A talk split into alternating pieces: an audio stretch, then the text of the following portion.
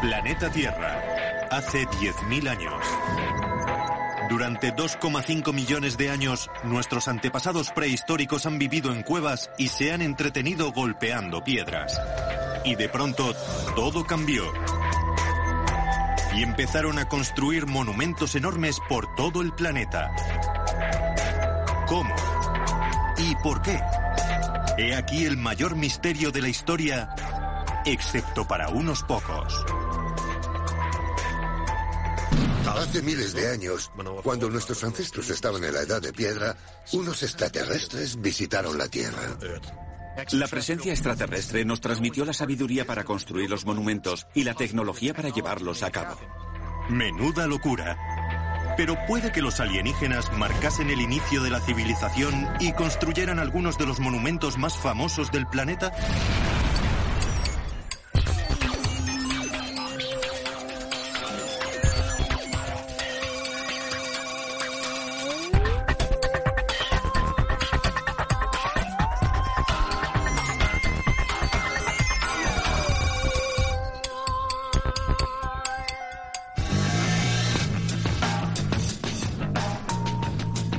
Monumentos gigantescos de piedra por todo el planeta. Y casi todos sabemos que los crearon los hombres de la antigüedad hace miles de años. ¿O acaso estamos equivocados? Según los libros de historia oficiales, las pirámides de Egipto y las construcciones de Stonehenge son triunfos de la ingeniería humana que marcan el comienzo de la civilización. Pero hay una serie de fastidiosas preguntas al respecto, como el hecho de que aparecieran de la nada.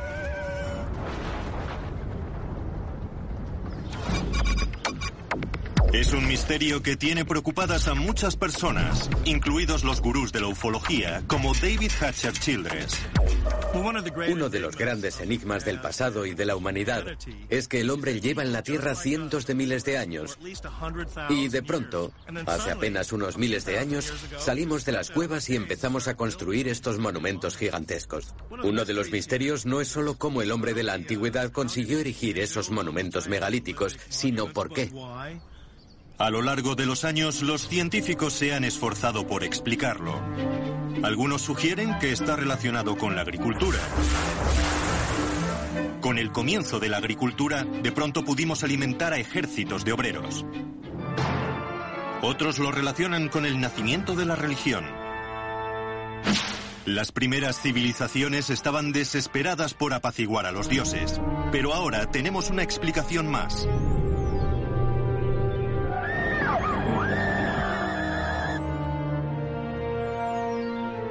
Un grupo de personas afirma que la mayoría de estos monumentos fueron construidos o diseñados en un pasado distante por extraterrestres que visitaron nuestro planeta con su tecnología súper avanzada.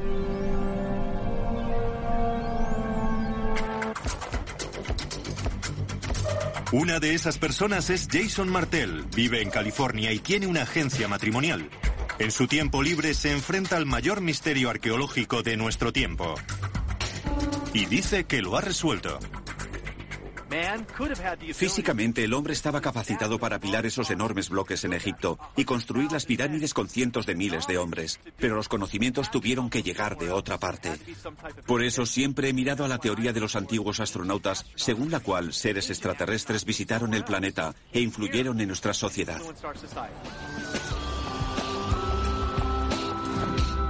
Jason y otros creyentes sostienen que esta idea explicaría algunas preguntas desconcertantes sobre los antiguos monumentos. Pongamos el caso de Stonehenge.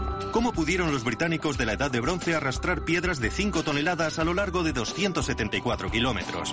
¿Y qué hay del bloque de Baalbek, en Líbano, que pesa 1000 toneladas, el equivalente a 3 Boeing 747? ¿Cómo lo transportaron? Y lo más controvertido, las pirámides de Giza. La más grande está formada por 2,5 millones de sillares. Se construyó en tan solo 20 años y está perfectamente alineada con el Polo Norte, con una mínima desviación de una décima parte de grado. Según los expertos, la respuesta es sencilla. Los antiguos egipcios eran muy inteligentes, trabajaban deprisa y con ahínco y forjaron toda una industria turística en apenas unas décadas. Pero eso no convence a gente como Jason Martell. Muchos monumentos antiguos de todo el mundo muestran una genialidad que no se atribuye al hombre antiguo, aquel que vivía en cabañas de barro y empleaba útiles de sílex. No disponían de matemáticas y geometría tan avanzadas como para diseñar los sitios que admiramos hoy. ¿Cómo construyeron lugares como Stonehenge? ¿Cómo es que la pirámide de Giza apenas esté desviada una décima parte de grado del norte? ¿Qué dicen de esto los egiptólogos oficiales? Según ellos, no existe tal misterio. Los arqueólogos han rescatado gran cantidad de pruebas junto a las pirámides. Se aprecian claramente las características más destacadas. Están las barracas donde vivían los obreros. Tenemos la tumba del arquitecto. Y en algunas de las pirámides inacabadas tenemos las rampas por donde arrastraban los bloques de piedra. Aunque desconozcamos las minucias del proceso de construcción y seguramente no lleguemos a conocerlas, en conjunto está perfectamente claro. El problema de quienes creen en los antiguos astronautas alienígenas es que no podemos preguntar a los extraterrestres. ¿O sí? Lisa Royal Holt afirma saber que los extraterrestres construyeron los monumentos de la antigüedad. Lo sabe porque es una medium intergaláctica en contacto espiritual directo con una alienígena llamada Shasha. Por lo visto, Shasha vive a miles de millones de kilómetros, pero la oye alto y claro. Adelante, Lisa. Hola a todos. Soy Sasha. Es un placer estar hoy con vosotros. Es muy emocionante saber que os interesa esta cuestión. Nuestra intención al interactuar con humanos de la Tierra es totalmente pacífica. Solo buscamos el cariño y la alegría. Gracias, Lisa. Digo, Sasha, eso me reconforta. Pero, ¿qué hay de las pirámides? ¿Quién las construyó? En la antigüedad, mis antepasados fueron a la Tierra. Buscaban otro lugar para colonizar. Los extraterrestres solían construir monumentos con fines científicos.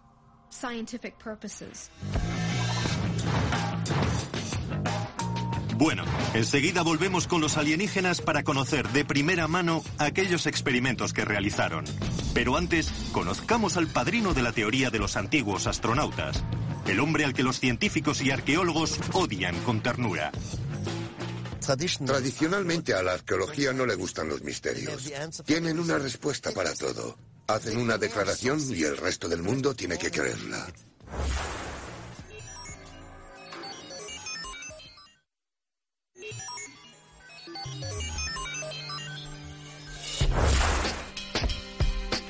En 1968, Eric von Däniken, un suizo encargado de un hotel, adquirió fama internacional al publicar una controvertida teoría según la cual los astronautas extraterrestres habían visitado la Tierra en el pasado. No era la primera vez que se sugería que los alienígenas habían venido al planeta en la prehistoria. De hecho, ha sido uno de los pilares de la ciencia ficción durante años. Pero la idea de Eric tenía una diferencia crucial afirmaba que era cierta. Vendió más de 60 millones de copias de su libro Los carros de los dioses en todo el mundo y rápidamente se convirtió en una estrella mundial. Eric dio al mundo una nueva versión de la era espacial de la historia de la humanidad. Hace miles de años, cuando nuestros antepasados vivían en la edad de piedra, llegaron unos extraterrestres. Según von Däniken, fueron ellos quienes contribuyeron a construir los antiguos monumentos. Su carrera como solucionador de antiguos misterios comenzó, según él, en los 60. Mientras otros se rebelaban o se entregaban a las drogas, Eric reflexionaba. Reflexionaba sobre las antiguas construcciones, especialmente una, la Gran Pirámide de Egipto. Construida como tumba para el faraón Keops, está formada por 2,5 millones de bloques de piedra. Algunos de los más grandes pesan hasta 80 toneladas y fueron transportados desde canteras a cientos y cientos de kilómetros. Todo esto mil años antes de que se inventase la rueda. Aquello hace plantearse a Von Däniken una gran pregunta. ¿Por qué los extraterrestres no nos dieron la rueda? No. Otra gran pregunta. Es el monumento más grande de la Tierra hecho por el hombre. Con una altura de unos 138 metros y un peso de 30 millones de toneladas. Todo un monumento, especialmente para un grupo de personas o arquitectos recién salidos de la edad de piedra.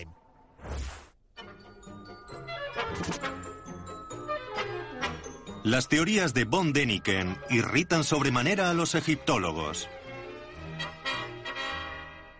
Von Däniken no parece tener mucho aprecio por los humanos.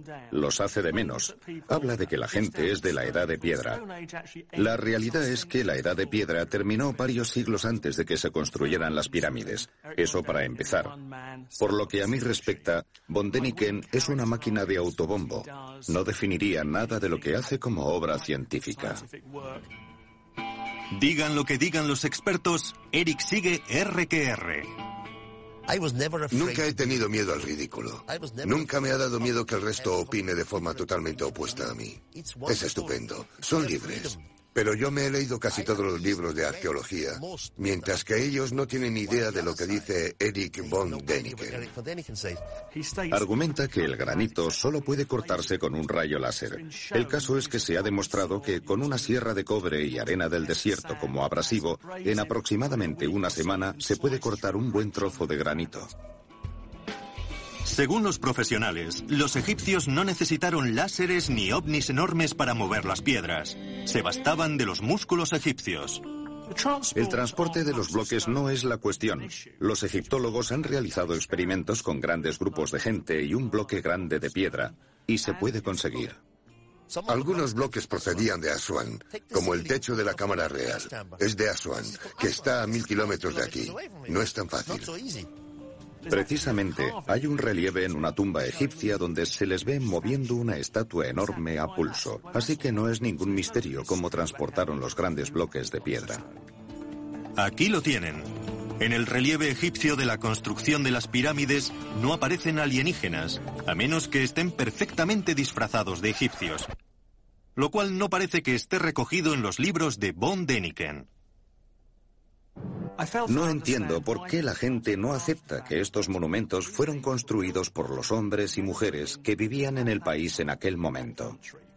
La lógica debería ser aplastante. Hay varias rarezas muy obvias en la teoría de Eric sobre las pirámides. Por ejemplo, afirma que después de marcharse los alienígenas, los humanos construyeron algunas pirámides empleando la tecnología de los otros. Pero ¿cómo lo hicieron? Ese es otro misterio. No lo tiene del todo claro. Dice que las tumbas de los faraones eran en realidad un astuto intento de copiar la ciencia alienígena de la crionización, que preserva a los muertos en un estado de animación suspendida. Von Däniken queda descartado. Por excéntrico. Pero los arqueólogos tampoco las tienen todas consigo porque hay un pequeño rompecabezas que todavía no han conseguido resolver. Según los científicos, la Gran Pirámide se levantó en solo 20 años. Si consta de más de 2 millones de bloques, esto significa que los egipcios tuvieron que extraer, mover y colocar un bloque cada minuto y medio, todos los días, los 365 días del año, durante todo el periodo de construcción. Los detalles de la construcción de las pirámides siguen sin estar claros. Dos millones y medio de bloques en tan poco tiempo. No hay que ser un lumbreras para ponerlo en duda. Tras dejar perplejo al público con su teoría de las pirámides, von Däniken se lanzó mundo adelante para buscar más pruebas de la actividad de antiguos alienígenas. Los extraterrestres dejaron pruebas. La cuestión es complicada. ¿Qué dejaron? ¿Qué podrían haber dejado? ¿Y saben qué? Vio pruebas por todas partes. Como esta pintura rupestre africana de hace 5.000 años, que según él es de un astronauta con casco y todo. O esta piedra antigua donde afirma que se ve a gente usando telescopios. Y cuando ascendió a esta tumba maya en México, encontró lo que en su libro describió como un relieve de lo que parecía un viajero extraterrestre en su nave. Inclinado sobre los controles, el alienígena parece llevar un respirador y del cohete salen llamas, según von Däniken. Como los lanzamientos de Cabo Cañaveral. Cuando visitó Sudamérica y sobrevoló las famosas líneas de Nazca en Perú, dijo haber tenido una revelación que demostró que su idea tenía que ser cierta.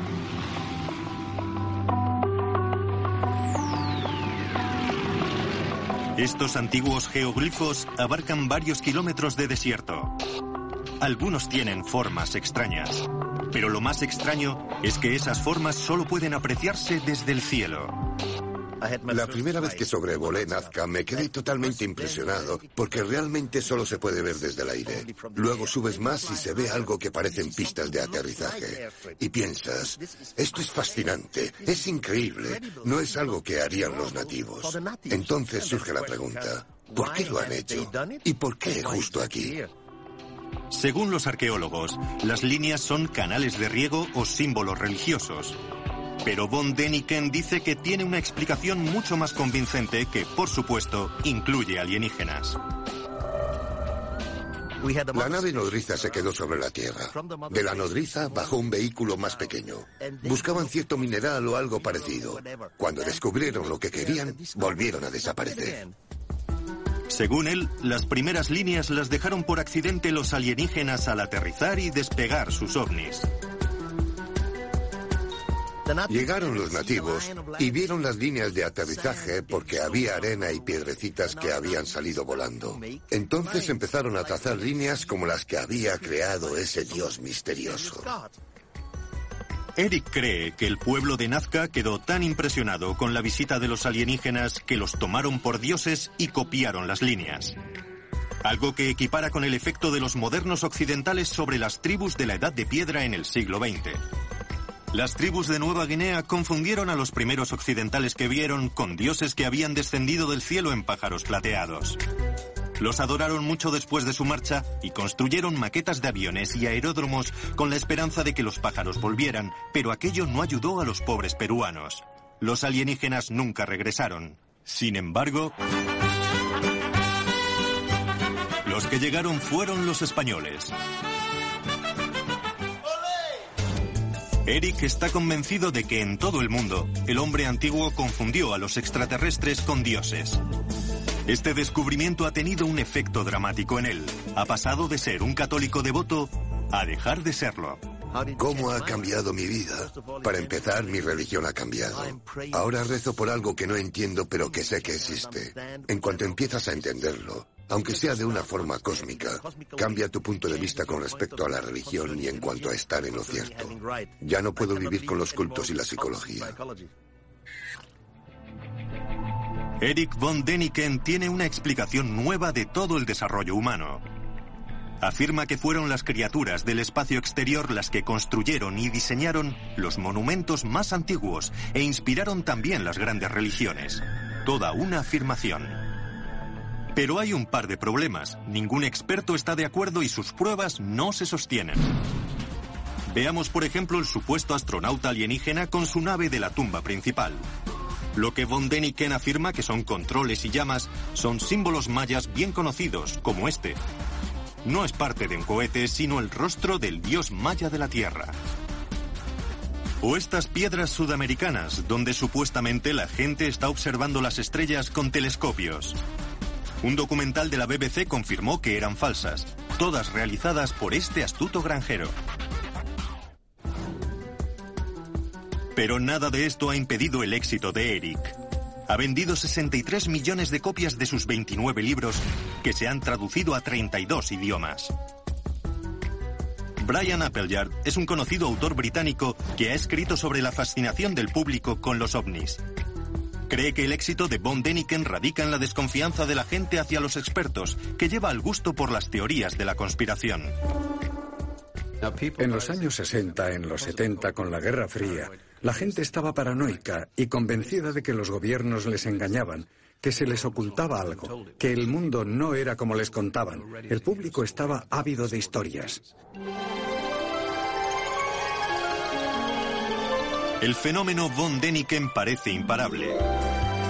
Ha ganado tanto dinero con sus libros que recientemente ha abierto su propio parque temático donde celebra sus poco ortodoxas creencias junto con reconstrucciones de algunos de los monumentos antiguos.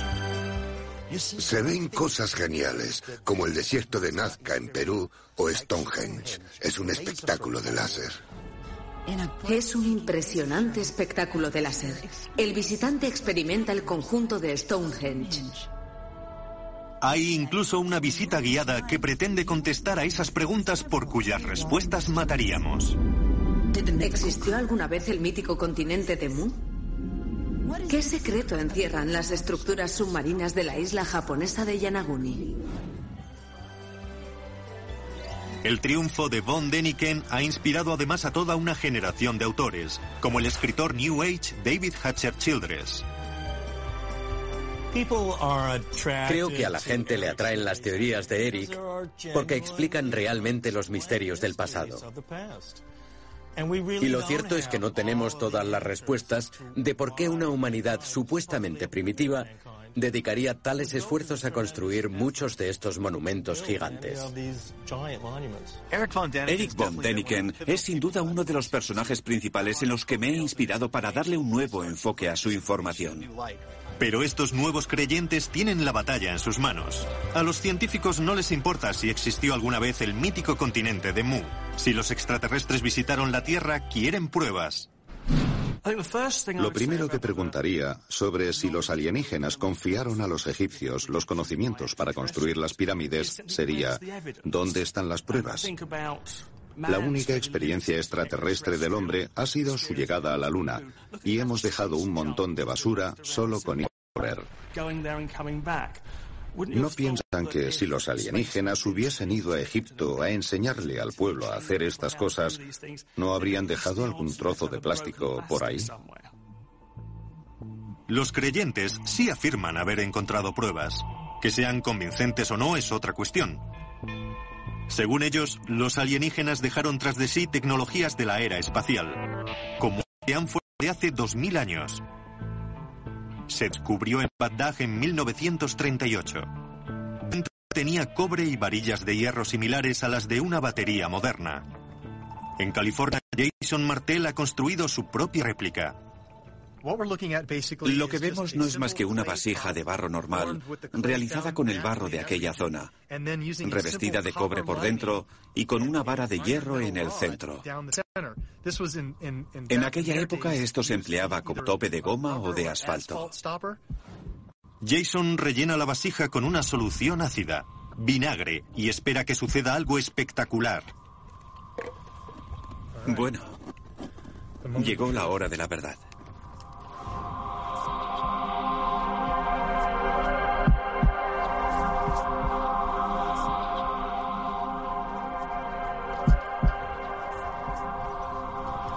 Veo unos numeritos.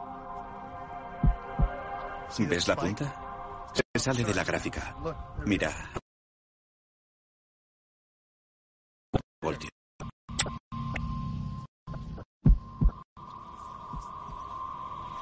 Esto lo atribuimos a lo negativo. Deberíamos darle más crédito, porque obviamente podemos probar estos dispositivos nuestros actuales procesos de tecnología y obtener tener cuatro Luego eran capaces de hacerlo.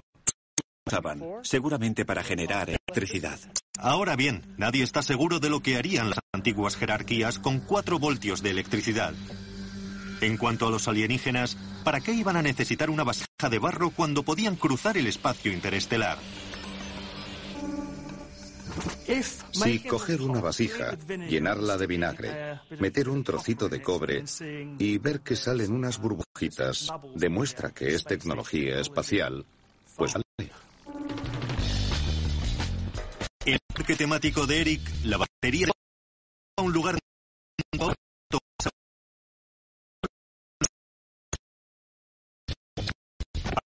Para los egiptólogos no es más que un conocido símbolo, una serpiente dentro de una flor.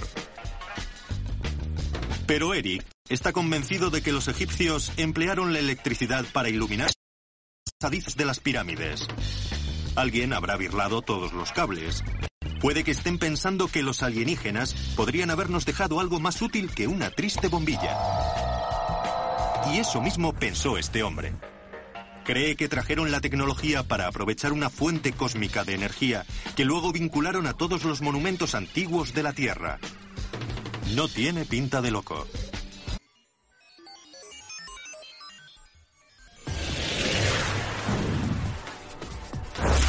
Lo que hace, digamos, especiales a los humanos es que vivimos en grandes sociedades complejas llenas de edificios complejos. Es lo que se llama civilización. Que es precisamente por lo que muchos odian con toda su alma la idea de que todo haya podido ser fruto de los alienígenas. La teoría sugiere que los extraterrestres construyeron los primeros grandes edificios allá por el pasado lejano lo cual es todo muy bonito. Pero a los creyentes les cuesta bastante explicar por qué lo hicieron. ¿Era por presumir? Según este hombre, no. Aquí está, escondido en Stonehenge.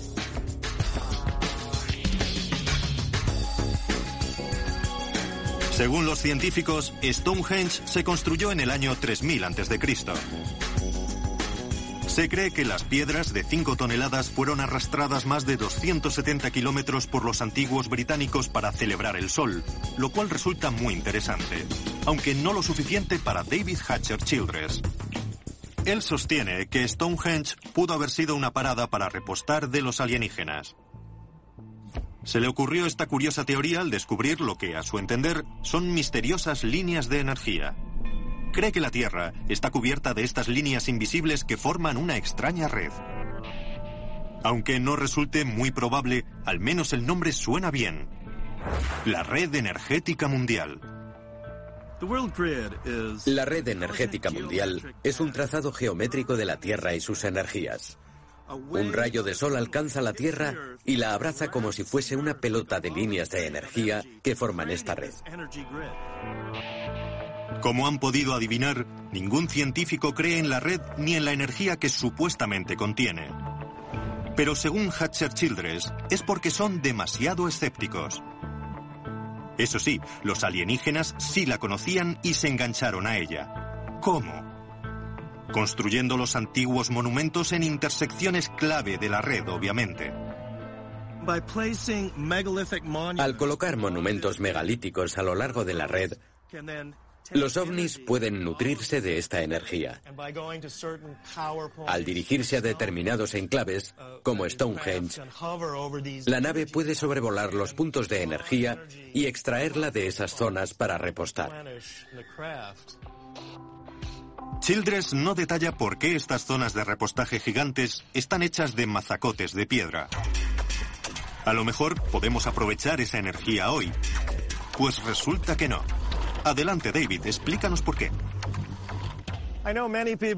Sé que cuesta imaginar esta red de energía que rodea el planeta, pero es muy similar a este circuito de carreras. En este circuito tenemos una formación geométrica. Todo está interconectado. Los vehículos corren por la red energética. Pero si parte del circuito se rompe o desconecta, los coches no podrán hacerse con la energía y dejarán de correr por el circuito. Desgraciadamente, como los monumentos como Stonehenge no son más que ruinas, la red energética mundial está rota. Adiós a la energía gratuita. Y por lo visto los alienígenas no solo usaban los monumentos para proveerse de energía. Muchos de los monumentos megalíticos, incluidas las pirámides o Stonehenge, son en realidad antenas que pueden usar los ovnis. Ahí lo tienen. Stonehenge no era solo un sitio donde se reunían los druidas. Puede que los alienígenas lo usaran para llamar a casa, ¿o no? Sí, claro, son de otro planeta. Y hablando de llamar a casa, ¿de dónde vendrían los extraterrestres? Hay un hombre que seguro que lo sabe es Seth Shostak.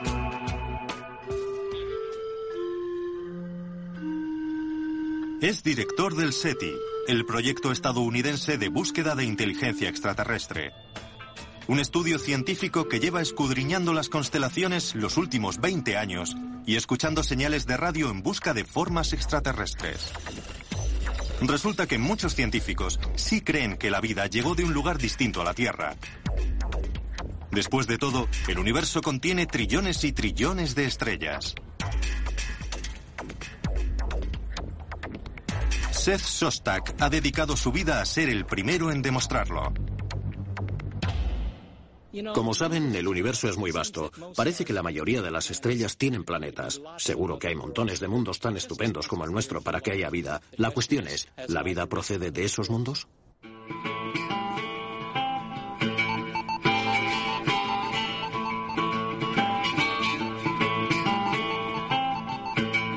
Están los extraterrestres? ¿Cómo los buscamos? Todavía no los hemos encontrado. Una de las cosas que hacemos es buscar ondas de radio que puedan proceder de otros mundos. Hasta ahora no se ha escuchado ni un susurro de otras galaxias, así que Seth no puede asegurar dónde viven los extraterrestres. Ni lo hará hasta que reciba una llamada. Creo que hay muchas posibilidades de que descubramos que este planeta no es el único, ni siquiera en el sistema solar, donde se ha generado biología. Creo que encontraremos una señal procedente de otro mundo. Que la ciencia no esté preparada para decirnos dónde pueden vivir los extraterrestres, ni de dónde llegaron aquellos antiguos visitantes, no significa que no haya sugerencias. Entre quienes creen en los ovnis hay varios lugares que son claros favoritos. De menor a mayor, estos son los tres hogares más probables de los antiguos astronautas. En el número 3 tenemos la estrella perro, Sirio o Canis Major. Un lugar tan curioso como su nombre. Es la estrella más cercana a nuestro sistema solar. Aparecen montones de jeroglíficos egipcios y en toda clase de folclore a cada cual más raro como el de esta tribu africana. Tiene un mito antiguo que habla de dioses con cara de perro que llegaron en una nave espiral de Sirio y les enseñaron rituales sagrados. ¿Serían esos visitantes nuestros astronautas en una misión? Vamos con el número 2. Un lugar llamado Planeta X. Jason Martel está convencido de que los alienígenas vienen de allí. Dice que los antiguos sumerios de Irak creían en un décimo planeta en nuestro sistema solar que la ciencia moderna todavía no ha descubierto. Según él, los sumerios creían que allí vivían sus dioses, los Anunnaki. Se supone que los Anunnaki son seres del planeta X, un planeta de nuestro sistema solar que la ciencia moderna está buscando. Ese planeta existe y es posible que vivan allí nuestros antepasados. Un minuto de atención, señoras y señores. Esta es una conexión especial para informarles de un sorprendente fenómeno. Todo pintaba bastante bien para el planeta X cuando en julio de 2005 los astrónomos anunciaron que habían descubierto una gran masa más allá de Plutón. Lo llamaron el planeta Xena. Pero ahora se han dado cuenta de que es muy pequeño y está lleno de gas, así que difícilmente es el hogar de los Anunnaki o de nuestros antiguos visitantes. Pero hay un candidato para la vida alienígena que obsesiona especialmente al público. Nuestro vecino más cercano, Marte, el planeta que más se parece al nuestro. Algunos científicos están convencidos de que tiene agua y la NASA lleva explorando y enviando sondas desde hace años. Hasta la fecha, ni rastro de los alienígenas. Pero en 1976, buscando muestras de pequeñas bacterias, se toparon con esto.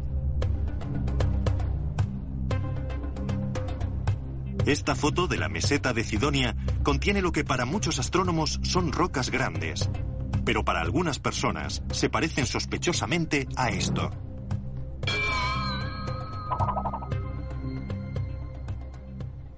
Hay un tipo que cree que son justamente eso. Tom Van Flandern es un astrónomo renegado que tiene su propia teoría sobre Marte y la basura.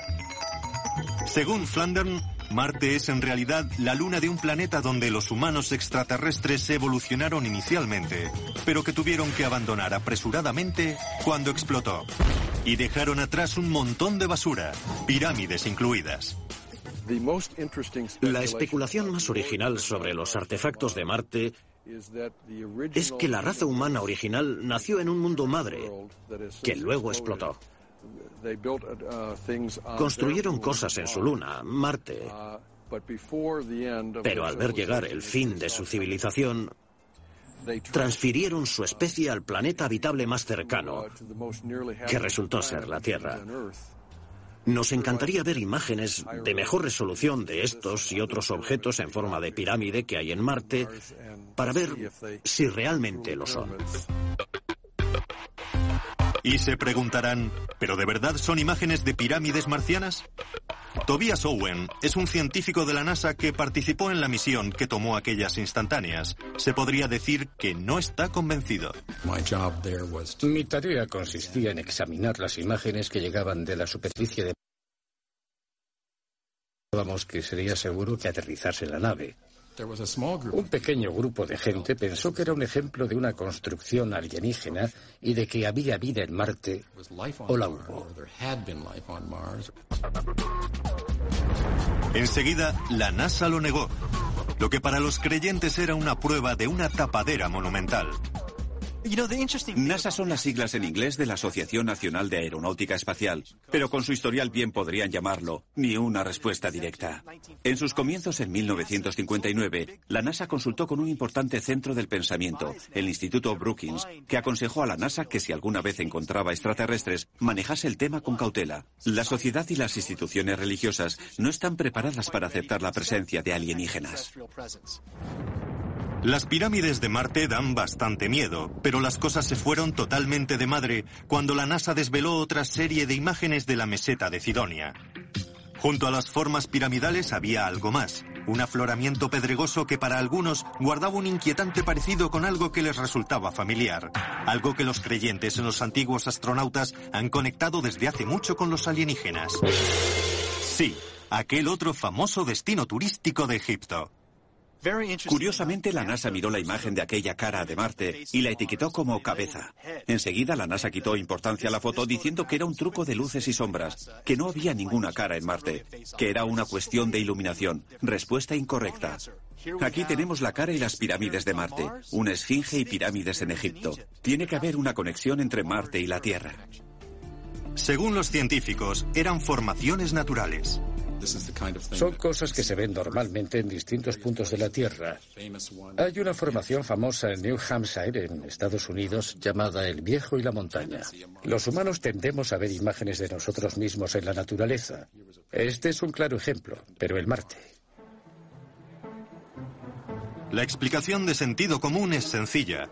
Los humanos estamos programados para reconocer rostros incluso donde no los hay. Que nos lo explique un psicólogo. Para los humanos los rostros son muy importantes desde la infancia, tanto que percibimos caras incluso en estímulos que no son realmente caras. Por ejemplo, estos huevos me recuerdan mucho a una cara. Enseguida distinguimos las cejas, dos ojos, una nariz y una boca. Pues bien, al mirar la primera imagen que se tomó de las estructuras de Marte, veo claramente una cara. Aquí hay un ojo, la parte inferior de una nariz. Este es el perfil del rostro. Es una imagen de baja resolución y aún así me convence mi interpretación. Pero al mirar la imagen más reciente, que tiene mucha mejor resolución, me cuesta más trabajo reconocer la cara. ¿Podría interpretarlo como una cara? Podría. Podría buscar los mismos rasgos que vi en la primera imagen. Pero en la versión en alta resolución, aunque no sea muy ambigua, sí cuesta más percibirla como una cara. La nave espacial Express enviada a Marte está tomando imágenes de la superficie del planeta en este preciso instante y podemos ver la superficie con todo detalle, pero no hay pruebas de nada artificial. Así que Marte no tiene esfinge y probablemente tampoco tenga pirámides. Y hasta la fecha tampoco tiene muestras de vida. Entonces, ¿de dónde vinieron los antiguos alienígenas? Es hora de consultar a alguien que debería saberlo. Una extraterrestre. Lisa Royal Holt, medium cósmica, afirma que puede comunicarse con extraterrestres. Por lo visto, conecta con ellos al entrar en trance mediante autohipnosis. Y dice que lleva años haciéndolo. Fue en la universidad, mientras estudiaba hipnosis, cuando aprendí a entrar en este estado alterado. Empecé a darme cuenta de que al hacerlo aumentaba mi intuición y a veces recibía mensajes. Puedo oír o sentir la comunicación y verbalizarla. Ahora mismo está al teléfono con su amiga alienígena Sasha, que se apodera del cerebro de Lisa y se comunica mediante la voz de esta. Vamos a hacer una sesión de canalización. Pasaré al estado meditativo. Escucharéis a Sasha, que afirma ser de las Pléyades. Las Pléyades, un grupo de estrellas de la constelación de Tauro, el Toro. Sasha, si no es muy personal, ¿podrías decirnos cómo son las chicas en las Pléyades?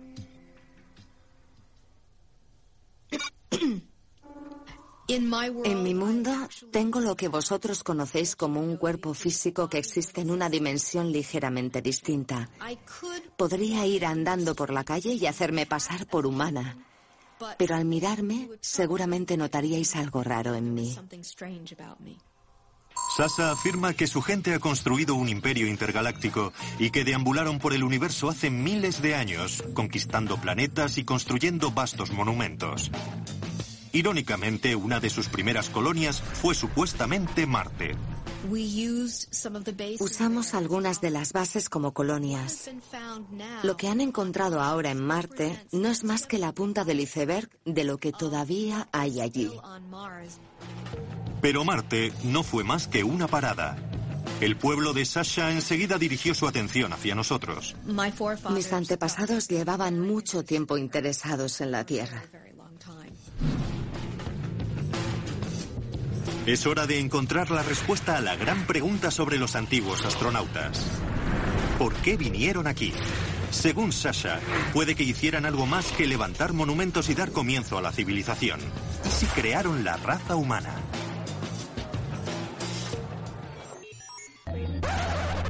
¿Qué es eso? No lo sé. Según Lisa Holt, o más bien, según su amiga Sasha, hay una respuesta de lo más sencilla. Los alienígenas se tropezaron con nuestros antepasados prehumanos y empezaron a trastear con nuestro ADN. Un proceso que denomina estimulación.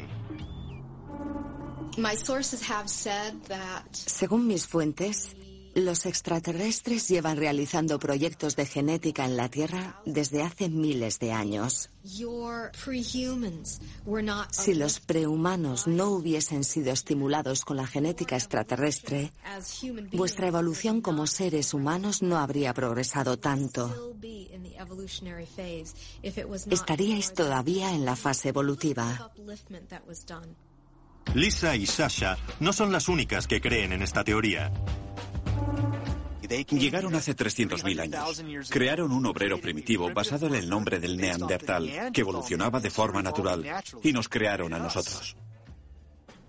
Creo que llegó una tripulación extraterrestre. Cogieron una célula y modificaron el código de ADN. Introdujeron la célula en el vientre de una mujer de la misma especie. La mujer dio a luz a un niño. Es lo que llamamos el eslabón perdido. Si quienes creen en los antiguos alienígenas están en lo cierto, los humanos no surgimos de la evolución natural, sino que nos prepararon en probetas extraterrestres. Cosa que da bastante miedo. Eso explica muchas cosas. Psicológicamente, explica esa sensación de abandono que parece tener la raza humana. Sentimos que esos seres contribuyeron a nuestra creación, pero no nos permitieron recordar quiénes eran nuestros padres.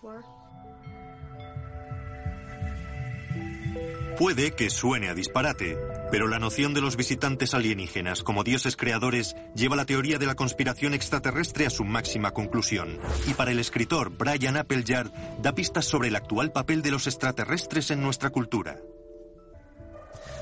La idea de que los alienígenas visitaron la Tierra en su día y nos dieron esta tecnología, esta capacidad, nos señalaron el camino del progreso, nos dijeron por dónde ir, es una idea genial a la que la gente se puede aferrar, porque uno de los problemas del mundo moderno es que no tenemos a qué aferrarnos. Y la historia que nos cuentan los científicos de que no éramos ni somos nada no significa gran cosa. Lo bueno de un pasado extraterrestre es que nos aporta una historia y es fundamental para lo que la gente necesita, para creer en sí mismos. Por mucho que nos consuele la idea de que los alienígenas nos visitaron en el pasado, lo más probable es que nunca sucediera. Pero si fuese verdad, es posible que el mayor monumento que dejasen atrás no fuese una gran hazaña de ingeniería como las pirámides, sino un genial pedacito de ingeniería genética. Nosotros.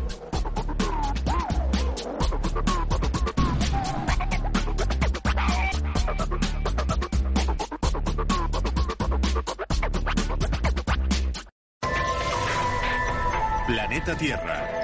Hace 10.000 años.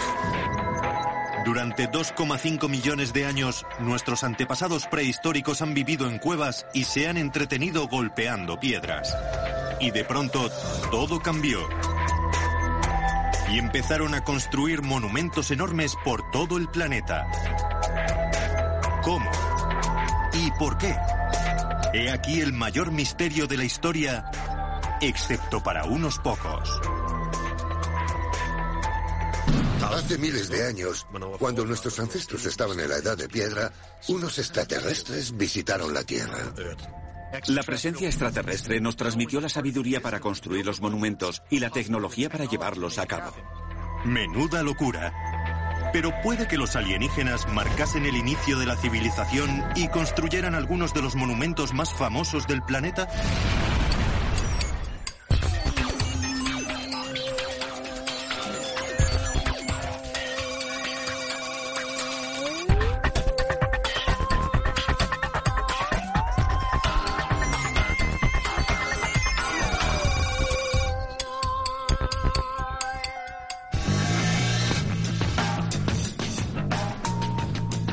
Monumentos gigantescos de piedra por todo el planeta. Y casi todos sabemos que los crearon los hombres de la antigüedad hace miles de años. ¿O acaso estamos equivocados?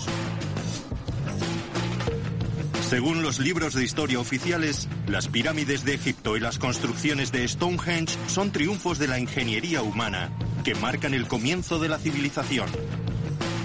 Pero hay una serie de fastidiosas preguntas al respecto, como el hecho de que aparecieran de la nada.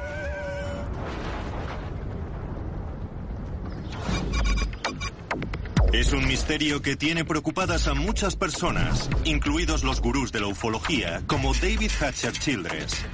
Uno de los grandes enigmas del pasado y de la humanidad es que el hombre lleva en la Tierra cientos de miles de años y de pronto, hace apenas unos miles de años, salimos de las cuevas y empezamos a construir estos monumentos gigantescos. Uno de los misterios no es solo cómo el hombre de la antigüedad consiguió erigir esos monumentos megalíticos, sino por qué. A lo largo de los años, los científicos se han esforzado por explicarlo. Algunos sugieren que está relacionado con la agricultura. Con el comienzo de la agricultura, de pronto pudimos alimentar a ejércitos de obreros. Otros lo relacionan con el nacimiento de la religión. Las primeras civilizaciones estaban desesperadas por apaciguar a los dioses, pero ahora tenemos una explicación más.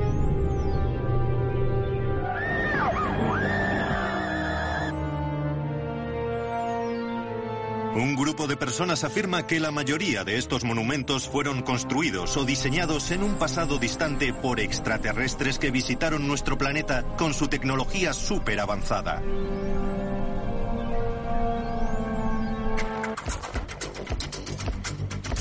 Una de esas personas es Jason Martell, vive en California y tiene una agencia matrimonial.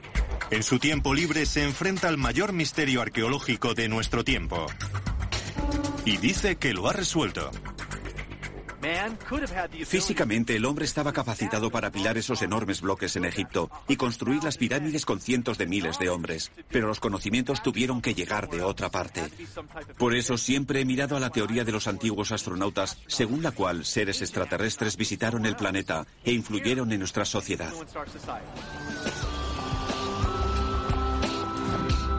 Jason y otros creyentes sostienen que esta idea explicaría algunas preguntas desconcertantes sobre los antiguos monumentos. Pongamos el caso de Stonehenge. ¿Cómo pudieron los británicos de la Edad de Bronce arrastrar piedras de 5 toneladas a lo largo de 274 kilómetros? ¿Y qué hay del bloque de Baalbek, en Líbano, que pesa 1000 toneladas, el equivalente a 3 Boeing 747? ¿Cómo lo transportaron? Y lo más controvertido, las pirámides de Giza. La más grande está formada por 2,5 millones de sillares.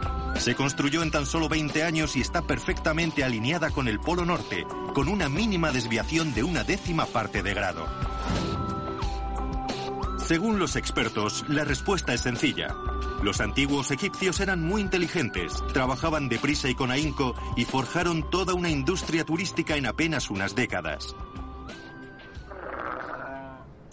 Pero eso no convence a gente como Jason Martel.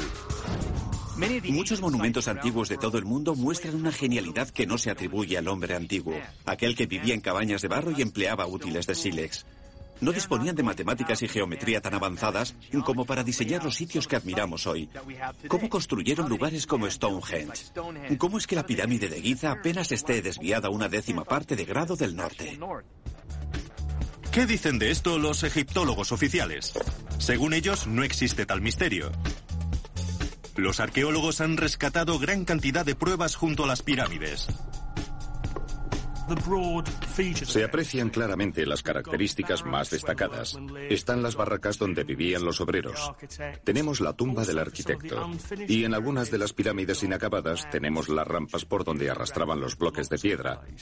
Aunque desconozcamos las minucias del proceso de construcción y seguramente no lleguemos a conocerlas, en conjunto está perfectamente claro. El problema de quienes creen en los antiguos astronautas alienígenas es que no podemos preguntar a los extraterrestres. ¿O sí? Lisa Royal Holt afirma saber que los extraterrestres construyeron los monumentos de la antigüedad. Lo sabe porque es una medium intergaláctica en contacto espiritual directo con una alienígena llamada Shasha. Por lo visto, Shasha vive a miles de millones de kilómetros, pero la oye alto y claro. Adelante, Lisa. Hola a todos. Soy Sasha. Es un placer estar hoy con vosotros. Es muy emocionante saber que os interesa esta cuestión. Nuestra intención al interactuar con humanos de la Tierra es totalmente pacífica. Solo buscamos el cariño y la alegría. Gracias, Lisa. Digo, Sasha, eso me reconforta. Pero, ¿qué hay de las pirámides? ¿Quién las construyó? En la antigüedad, mis antepasados fueron a la Tierra. Buscaban otro lugar para colonizar. Los extraterrestres solían construir monumentos con fines científicos.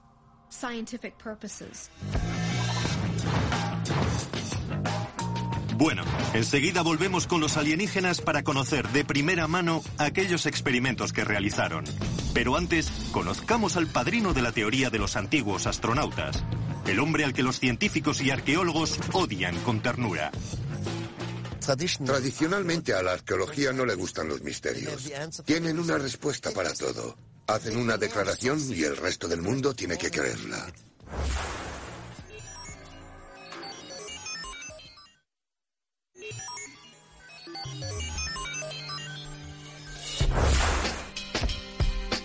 En 1968, Eric von Däniken, un suizo encargado de un hotel, adquirió fama internacional al publicar una controvertida teoría según la cual los astronautas extraterrestres habían visitado la Tierra en el pasado.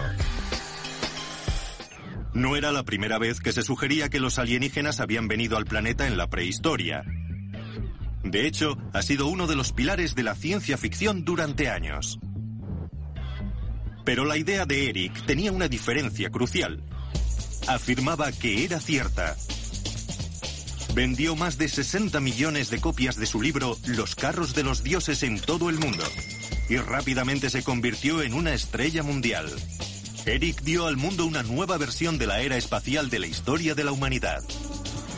Hace miles de años, cuando nuestros antepasados vivían en la edad de piedra, llegaron unos extraterrestres. Según von Däniken, fueron ellos quienes contribuyeron a construir los antiguos monumentos. Su carrera como solucionador de antiguos misterios comenzó, según él, en los 60. Mientras otros se rebelaban o se entregaban a las drogas, Eric reflexionaba. Reflexionaba sobre las antiguas construcciones, especialmente una, la Gran Pirámide de Egipto. Construida como tumba para el faraón Keops, está formada por 2,5 millones de bloques de piedra. Algunos de los más grandes pesan hasta 80 toneladas y fueron transportados desde canteras a cientos y cientos de kilómetros. Todo esto mil años antes de que se inventase la rueda. Aquello hace plantearse a Von Däniken una gran pregunta. ¿Por qué los extraterrestres no nos dieron la rueda? No. Otra gran pregunta. Es el monumento más grande de la Tierra hecho por el hombre con una altura de unos 138 metros y un peso de 30 millones de toneladas. Todo un monumento, especialmente para un grupo de personas o arquitectos recién salidos de la edad de piedra.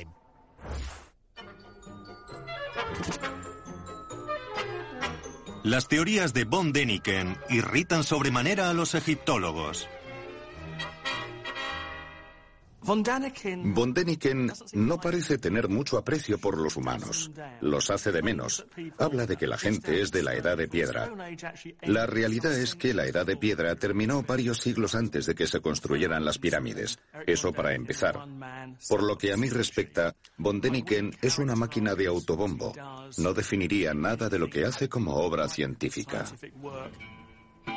Digan lo que digan los expertos, Eric sigue R que R. Nunca he tenido miedo al ridículo.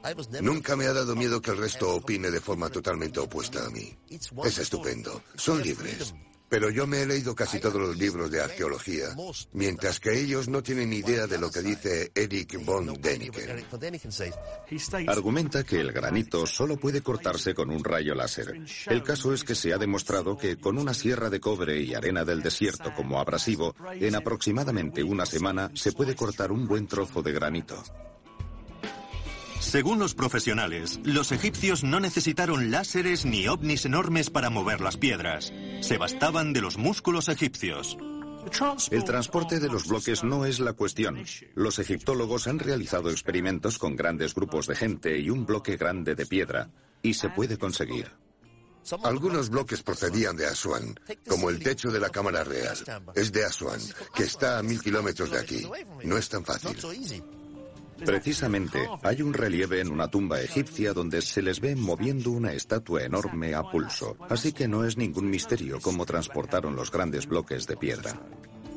Aquí lo tienen. En el relieve egipcio de la construcción de las pirámides no aparecen alienígenas, a menos que estén perfectamente disfrazados de egipcios. Lo cual no parece que esté recogido en los libros de Von Däniken. No entiendo por qué la gente no acepta que estos monumentos fueron construidos por los hombres y mujeres que vivían en el país en aquel momento. La lógica debería ser aplastante. Hay varias rarezas muy obvias en la teoría de Eric sobre las pirámides. Por ejemplo, afirma que después de marcharse los alienígenas, los humanos construyeron algunas pirámides empleando la tecnología de los otros. Pero ¿cómo lo hicieron? Ese es otro misterio. No lo tiene del todo claro. Dice que las tumbas de los faraones eran en realidad un astuto intento de copiar la ciencia alienígena de la crionización, que preserva a los muertos en un estado de animación suspendida. Von Däniken queda descartado. Por excéntrico. Pero los arqueólogos tampoco las tienen todas consigo porque hay un pequeño rompecabezas que todavía no han conseguido resolver. Según los científicos, la Gran Pirámide se levantó en solo 20 años. Si consta de más de 2 millones de bloques, esto significa que los egipcios tuvieron que extraer, mover y colocar un bloque cada minuto y medio, todos los días, los 365 días del año, durante todo el periodo de construcción. Los detalles de la construcción de las pirámides siguen sin estar claros. Dos millones y medio de bloques en tan poco tiempo. No hay que ser un lumbreras para ponerlo en duda. Tras dejar perplejo al público con su teoría de las pirámides, von Däniken se lanzó mundo adelante para buscar más pruebas de la actividad de antiguos alienígenas. Los extraterrestres dejaron pruebas. La cuestión es complicada. ¿Qué dejaron? ¿Qué podrían haber dejado? ¿Y saben qué? Vio pruebas por todas partes. Como esta pintura rupestre africana de hace 5.000 años, que según él es de un astronauta con casco y todo. O esta piedra antigua donde afirma que se ve a gente usando telescopios. Y cuando ascendió a esta tumba maya en México, encontró lo que en su libro describió como un relieve de lo que parecía un viajero extraterrestre en su nave. Inclinado sobre los controles, el alienígena parece llevar un respirador y del cohete salen llamas, según von Däniken. Como los lanzamientos de Cabo Cañaveral. Cuando visitó Sudamérica y sobrevoló las famosas líneas de Nazca en Perú, dijo haber tenido una revelación que demostró que su idea tenía que ser cierta.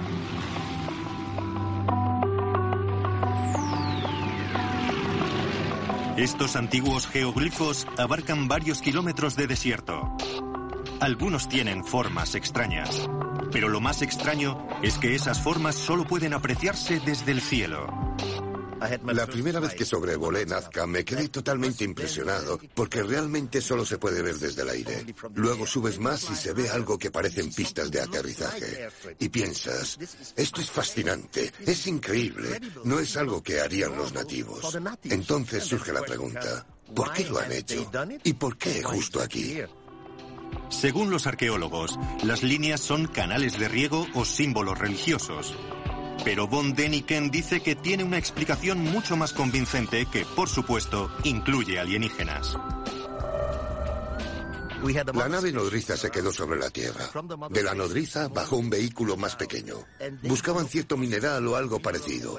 Cuando descubrieron lo que querían, volvieron a desaparecer.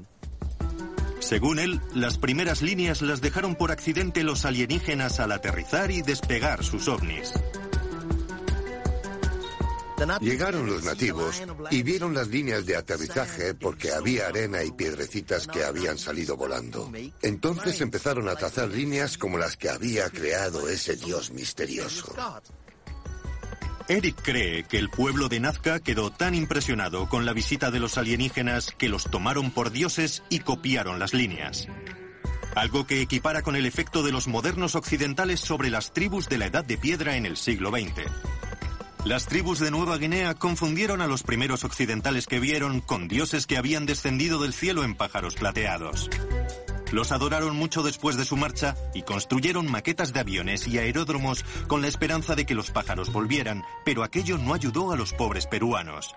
Los alienígenas nunca regresaron. Sin embargo, los que llegaron fueron los españoles.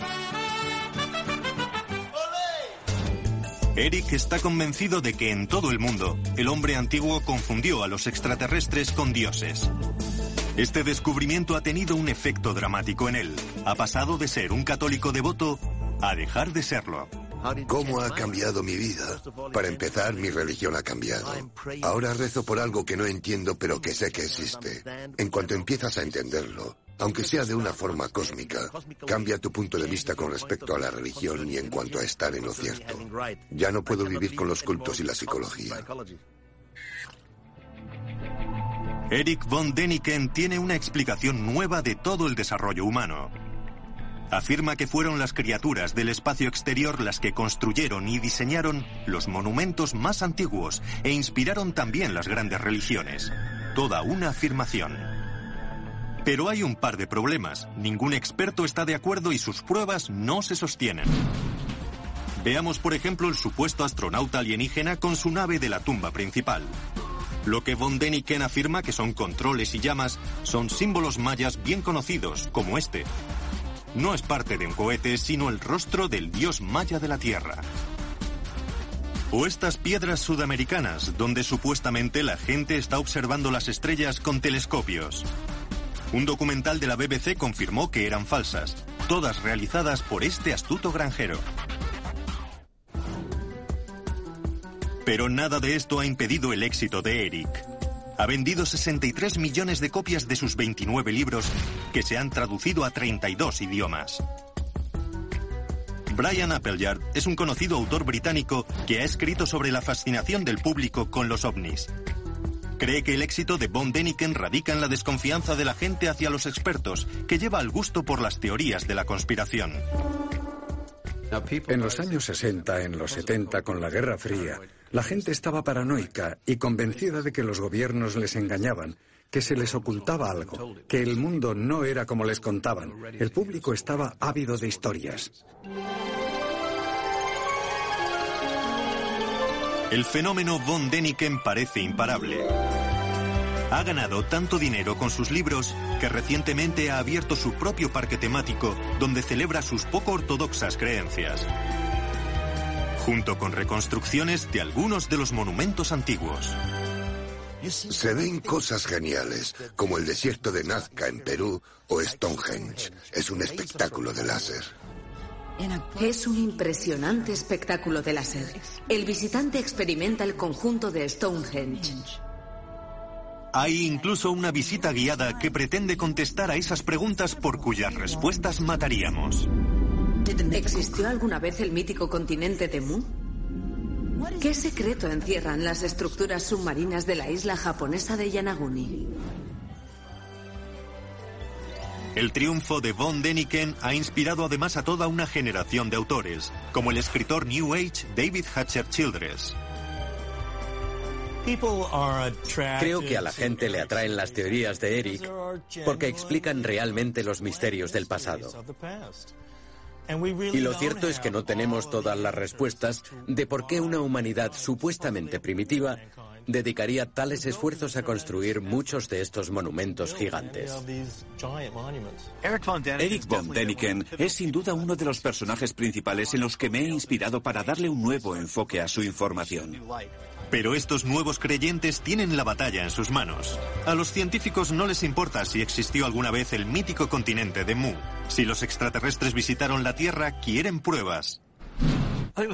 Lo primero que preguntaría sobre si los alienígenas confiaron a los egipcios los conocimientos para construir las pirámides sería, ¿dónde están las pruebas? La única experiencia extraterrestre del hombre ha sido su llegada a la Luna, y hemos dejado un montón de basura solo con ir a.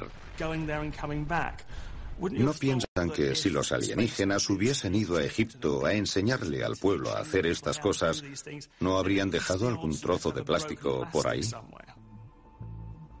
Los creyentes sí afirman haber encontrado pruebas. Que sean convincentes o no es otra cuestión.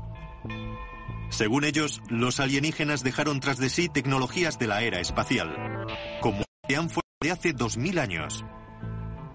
Se descubrió en Bagdad en 1938. Tenía cobre y varillas de hierro similares a las de una batería moderna. En California, Jason Martel ha construido su propia réplica. Lo que vemos no es más que una vasija de barro normal, realizada con el barro de aquella zona, revestida de cobre por dentro y con una vara de hierro en el centro. En aquella época esto se empleaba como tope de goma o de asfalto. Jason rellena la vasija con una solución ácida, vinagre, y espera que suceda algo espectacular. Bueno, llegó la hora de la verdad.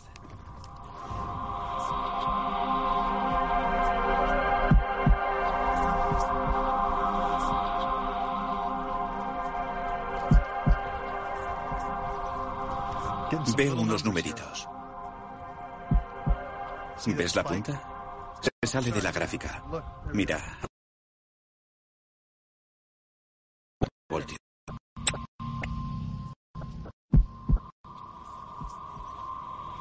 Esto lo atribuimos a lo negativo. Deberíamos darle más crédito, porque obviamente podemos probar estos dispositivos nuestros actuales procesos de tecnología y obtener una Tener cuatro Luego eran capaces de hacerlo. Usaban, seguramente para generar electricidad. Ahora bien, nadie está seguro de lo que harían las antiguas jerarquías con 4 voltios de electricidad. En cuanto a los alienígenas, ¿para qué iban a necesitar una vasija de barro cuando podían cruzar el espacio interestelar? Si coger una vasija, llenarla de vinagre, meter un trocito de cobre y ver que salen unas burbujitas demuestra que es tecnología espacial, pues vale. El parque temático de Eric, la batería a un lugar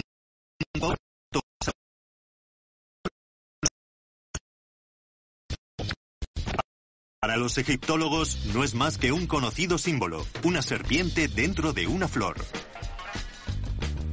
Pero Eric está convencido de que los egipcios emplearon la electricidad para iluminar los pasadizos de las pirámides. Alguien habrá birlado todos los cables. Puede que estén pensando que los alienígenas podrían habernos dejado algo más útil que una triste bombilla.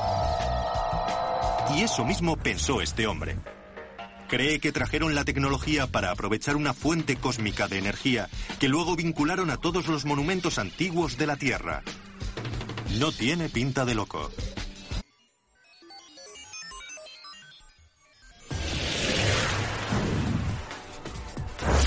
Lo que hace, digamos, especiales a los humanos es que vivimos en grandes sociedades complejas llenas de edificios complejos. Es lo que se llama civilización que es precisamente por lo que muchos odian con toda su alma la idea de que todo haya podido ser fruto de los alienígenas. La teoría sugiere que los extraterrestres construyeron los primeros grandes edificios allá por el pasado lejano. Lo cual es todo muy bonito, pero a los creyentes les cuesta bastante explicar por qué lo hicieron. ¿Era por presumir? Según este hombre, no. Aquí está, escondido en Stonehenge.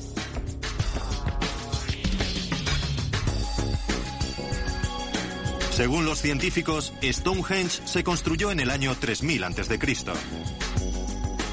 Se cree que las piedras de 5 toneladas fueron arrastradas más de 270 kilómetros por los antiguos británicos para celebrar el sol, lo cual resulta muy interesante, aunque no lo suficiente para David Hatcher Childress. Él sostiene que Stonehenge pudo haber sido una parada para repostar de los alienígenas. Se le ocurrió esta curiosa teoría al descubrir lo que, a su entender, son misteriosas líneas de energía. Cree que la Tierra está cubierta de estas líneas invisibles que forman una extraña red. Aunque no resulte muy probable, al menos el nombre suena bien. La Red Energética Mundial. La red energética mundial es un trazado geométrico de la Tierra y sus energías. Un rayo de sol alcanza la Tierra y la abraza como si fuese una pelota de líneas de energía que forman esta red. Como han podido adivinar, ningún científico cree en la red ni en la energía que supuestamente contiene. Pero según Hatcher Childress, es porque son demasiado escépticos. Eso sí, los alienígenas sí la conocían y se engancharon a ella. ¿Cómo? Construyendo los antiguos monumentos en intersecciones clave de la red, obviamente. Al colocar monumentos megalíticos a lo largo de la red, los ovnis pueden nutrirse de esta energía. Al dirigirse a determinados enclaves, como Stonehenge, la nave puede sobrevolar los puntos de energía y extraerla de esas zonas para repostar. Childress no detalla por qué estas zonas de repostaje gigantes están hechas de mazacotes de piedra. A lo mejor podemos aprovechar esa energía hoy. Pues resulta que no. Adelante, David, explícanos por qué. Sé que cuesta imaginar esta red de energía que rodea el planeta, pero es muy similar a este circuito de carreras. En este circuito tenemos una formación geométrica. Todo está interconectado. Los vehículos corren por la red energética. Pero si parte del circuito se rompe o desconecta, los coches no podrán hacerse con la energía y dejarán de correr por el circuito. Desgraciadamente, como los monumentos como Stonehenge no son más que ruinas, la red energética mundial está rota. Adiós a la energía gratuita. Y por lo visto los alienígenas no solo usaban los monumentos para proveerse de energía. Muchos de los monumentos megalíticos, incluidas las pirámides o Stonehenge, son en realidad antenas que pueden usar los ovnis. Ahí lo tienen. Stonehenge no era solo un sitio donde se reunían los druidas. Puede que los alienígenas lo usaran para llamar a casa, ¿o no? Sí, claro, son de otro planeta. Y hablando de llamar a casa, ¿de dónde vendrían los extraterrestres? Hay un hombre que seguro que lo sabe. Es Seth Shostak.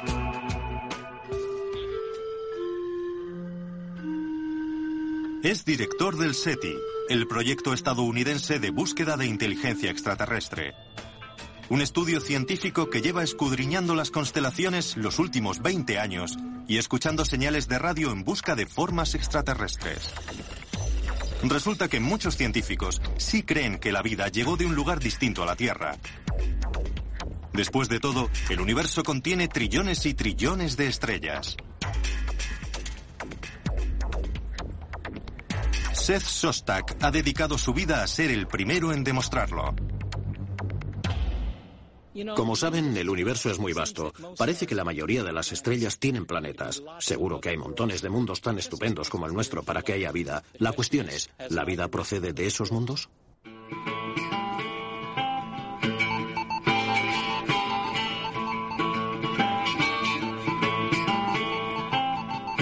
¿Dónde están los extraterrestres? ¿Cómo los buscamos? Todavía no los hemos encontrado. Una de las cosas que hacemos es buscar ondas de radio que puedan proceder de otros mundos. Hasta ahora no se ha escuchado ni un susurro de otras galaxias, así que Seth no puede asegurar dónde viven los extraterrestres. Ni lo hará hasta que reciba una llamada. Creo que hay muchas posibilidades de que descubramos que este planeta no es el único, ni siquiera en el sistema solar, donde se ha generado biología. Creo que encontraremos una señal procedente de otro mundo.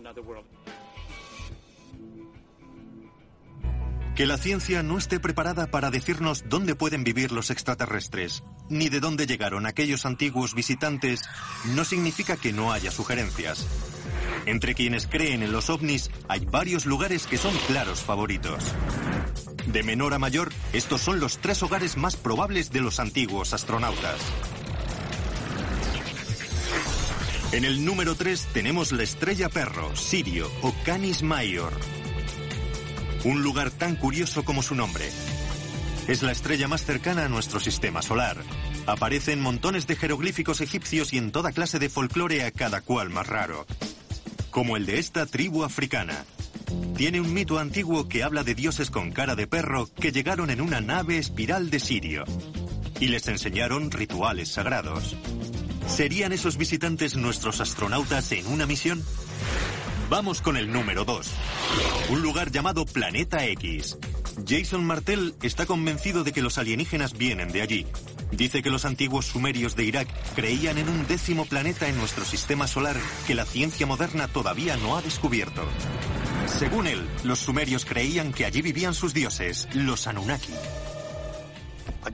Se supone que los Anunnaki son seres del planeta X, un planeta de nuestro sistema solar que la ciencia moderna está buscando. Ese planeta existe y es posible que vivan allí nuestros antepasados. Un minuto de atención, señoras y señores. Esta es una conexión especial para informarles de un sorprendente fenómeno. Todo pintaba bastante bien para el planeta X cuando en julio de 2005 los astrónomos anunciaron que habían descubierto una gran masa más allá de Plutón. Lo llamaron el planeta Xena. Pero ahora se han dado cuenta de que es muy pequeño y está lleno de gas, así que difícilmente es el hogar de los Anunnaki o de nuestros antiguos visitantes.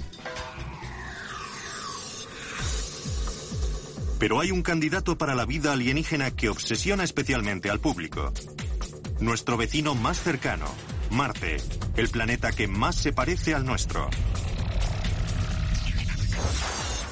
Algunos científicos están convencidos de que tiene agua y la NASA lleva explorando y enviando sondas desde hace años. Hasta la fecha, ni rastro de los alienígenas. Pero en 1976, buscando muestras de pequeñas bacterias, se toparon con esto. Esta foto de la meseta de Cidonia contiene lo que para muchos astrónomos son rocas grandes. pero para algunas personas se parecen sospechosamente a esto.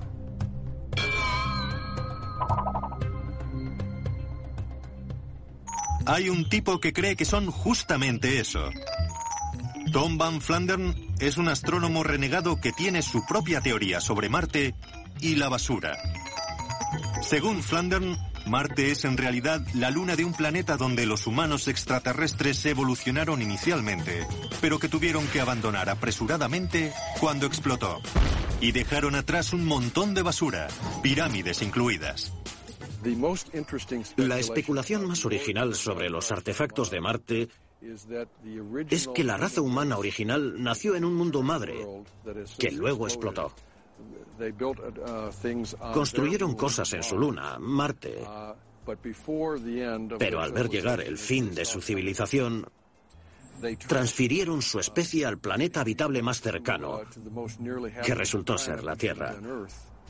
Nos encantaría ver imágenes de mejor resolución de estos y otros objetos en forma de pirámide que hay en Marte para ver si realmente lo son. Y se preguntarán, ¿pero de verdad son imágenes de pirámides marcianas? Tobias Owen es un científico de la NASA que participó en la misión que tomó aquellas instantáneas. Se podría decir que no está convencido. Mi tarea consistía en examinar las imágenes que llegaban de la superficie de... que sería seguro que aterrizase la nave.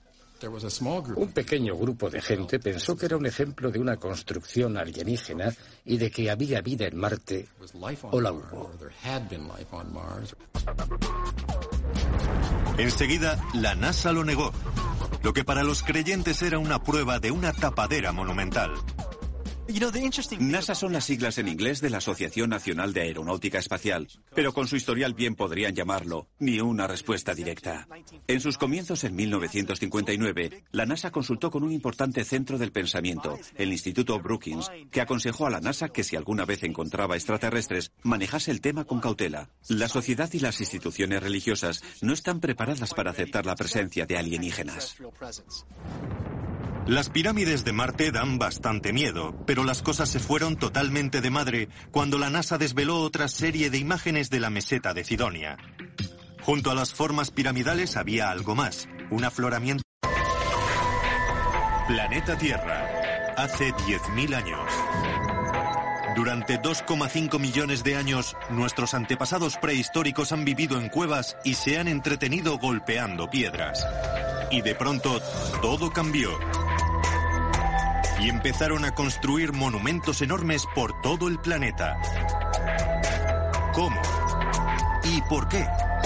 He aquí el mayor misterio de la historia, excepto para unos pocos. Hace miles de años, cuando nuestros ancestros estaban en la edad de piedra, unos extraterrestres visitaron la Tierra. La presencia extraterrestre nos transmitió la sabiduría para construir los monumentos y la tecnología para llevarlos a cabo. Menuda locura.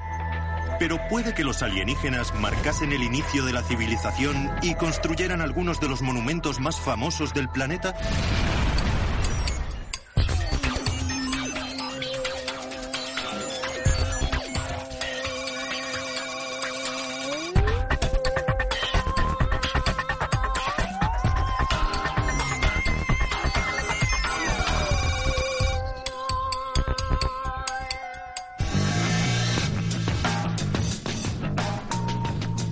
Monumentos gigantescos de piedra por todo el planeta. Y casi todos sabemos que los crearon los hombres de la antigüedad hace miles de años. ¿O acaso estamos equivocados?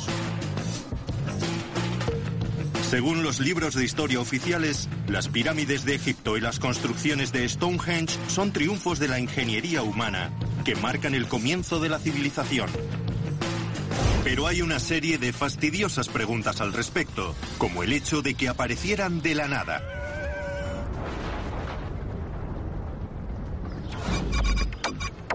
Es un misterio que tiene preocupadas a muchas personas, incluidos los gurús de la ufología, como David Hatcher Childress. Uno de los grandes enigmas del pasado y de la humanidad es que el hombre lleva en la Tierra cientos de miles de años. Y de pronto, hace apenas unos miles de años, salimos de las cuevas y empezamos a construir estos monumentos gigantescos. Uno de los misterios no es solo cómo el hombre de la antigüedad consiguió erigir esos monumentos megalíticos, sino por qué. A lo largo de los años, los científicos se han esforzado por explicarlo. Algunos sugieren que está relacionado con la agricultura. Con el comienzo de la agricultura, de pronto pudimos alimentar a ejércitos de obreros. Otros lo relacionan con el nacimiento de la religión. Las primeras civilizaciones estaban desesperadas por apaciguar a los dioses, pero ahora tenemos una explicación más.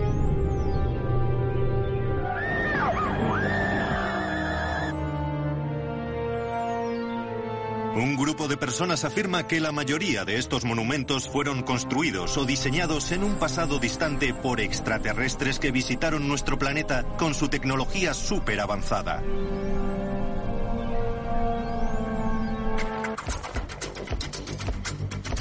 Una de esas personas es Jason Martel, vive en California y tiene una agencia matrimonial.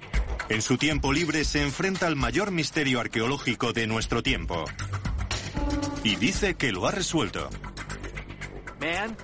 Físicamente el hombre estaba capacitado para apilar esos enormes bloques en Egipto y construir las pirámides con cientos de miles de hombres, pero los conocimientos tuvieron que llegar de otra parte. Por eso siempre he mirado a la teoría de los antiguos astronautas, según la cual seres extraterrestres visitaron el planeta e influyeron en nuestra sociedad. Jason y otros creyentes sostienen que esta idea explicaría algunas preguntas desconcertantes sobre los antiguos monumentos. Pongamos el caso de Stonehenge. ¿Cómo pudieron los británicos de la Edad de Bronce arrastrar piedras de 5 toneladas a lo largo de 274 kilómetros? ¿Y qué hay del bloque de Baalbek, en Líbano, que pesa 1000 toneladas, el equivalente a 3 Boeing 747? ¿Cómo lo transportaron? Y lo más controvertido, las pirámides de Giza. La más grande está formada por 2,5 millones de sillares. Se construyó en tan solo 20 años y está perfectamente alineada con el Polo Norte, con una mínima desviación de una décima parte de grado. Según los expertos, la respuesta es sencilla. Los antiguos egipcios eran muy inteligentes, trabajaban deprisa y con ahínco y forjaron toda una industria turística en apenas unas décadas. Pero eso no convence a gente como Jason Martel. Muchos monumentos antiguos de todo el mundo muestran una genialidad que no se atribuye al hombre antiguo, aquel que vivía en cabañas de barro y empleaba útiles de sílex. No disponían de matemáticas y geometría tan avanzadas como para diseñar los sitios que admiramos hoy. ¿Cómo construyeron lugares como Stonehenge? ¿Cómo es que la pirámide de Giza apenas esté desviada una décima parte de grado del norte? ¿Qué dicen de esto los egiptólogos oficiales? Según ellos, no existe tal misterio. Los arqueólogos han rescatado gran cantidad de pruebas junto a las pirámides. Se aprecian claramente las características más destacadas. Están las barracas donde vivían los obreros. Tenemos la tumba del arquitecto. Y en algunas de las pirámides inacabadas tenemos las rampas por donde arrastraban los bloques de piedra. Aunque desconozcamos las minucias del proceso de construcción y seguramente no lleguemos a conocerlas, en conjunto está perfectamente claro. El problema de quienes creen en los antiguos astronautas alienígenas es que no podemos preguntar a los extraterrestres. ¿O sí? Lisa Royal Holt afirma saber que los extraterrestres construyeron los monumentos de la antigüedad. Lo sabe porque es una medium intergaláctica en contacto espiritual directo con una alienígena llamada Shasha. Por lo visto, Shasha vive a miles de millones de kilómetros, pero la oye alto y claro. Adelante, Lisa. Hola a todos. Soy Sasha. Es un placer estar hoy con vosotros. Es muy emocionante saber que os interesa esta cuestión. Nuestra intención al interactuar con humanos de la Tierra es totalmente pacífica. Solo buscamos el cariño y la alegría. Gracias, Lisa. Digo, Sasha, eso me reconforta. Pero, ¿qué hay de las pirámides? ¿Quién las construyó? En la antigüedad, mis antepasados fueron a la Tierra. Buscaban otro lugar para colonizar. Los extraterrestres solían construir monumentos con fines científicos.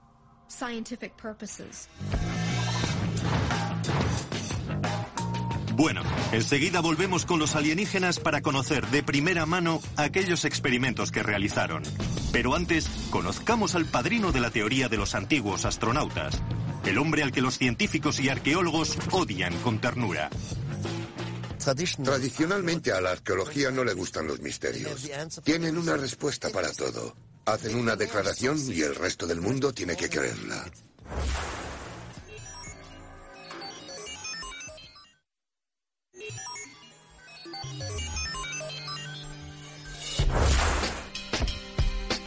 En 1968, Eric von Däniken, un suizo encargado de un hotel, adquirió fama internacional al publicar una controvertida teoría según la cual los astronautas extraterrestres habían visitado la Tierra en el pasado. No era la primera vez que se sugería que los alienígenas habían venido al planeta en la prehistoria. De hecho, ha sido uno de los pilares de la ciencia ficción durante años. Pero la idea de Eric tenía una diferencia crucial afirmaba que era cierta. Vendió más de 60 millones de copias de su libro Los carros de los dioses en todo el mundo y rápidamente se convirtió en una estrella mundial. Eric dio al mundo una nueva versión de la era espacial de la historia de la humanidad. Hace miles de años, cuando nuestros antepasados vivían en la edad de piedra, llegaron unos extraterrestres. Según von Däniken, fueron ellos quienes contribuyeron a construir los antiguos monumentos. Su carrera como solucionador de antiguos misterios comenzó, según él, en los 60. Mientras otros se rebelaban o se entregaban a las drogas, Eric reflexionaba. Reflexionaba sobre las antiguas construcciones, especialmente una, la Gran Pirámide de Egipto. Construida como tumba para el faraón Keops, está formada por 2,5 millones de bloques de piedra. Algunos de los más grandes pesan hasta 80 toneladas y fueron transportados desde canteras a cientos y cientos de kilómetros. Todo esto mil años antes de que se inventase la rueda. Aquello hace plantearse a von Däniken una gran pregunta. ¿Por qué los extraterrestres no nos dieron la rueda? No. Otra gran pregunta. Es el monumento más grande de la Tierra hecho por el hombre con una altura de unos 138 metros y un peso de 30 millones de toneladas. Todo un monumento, especialmente para un grupo de personas o arquitectos recién salidos de la edad de piedra.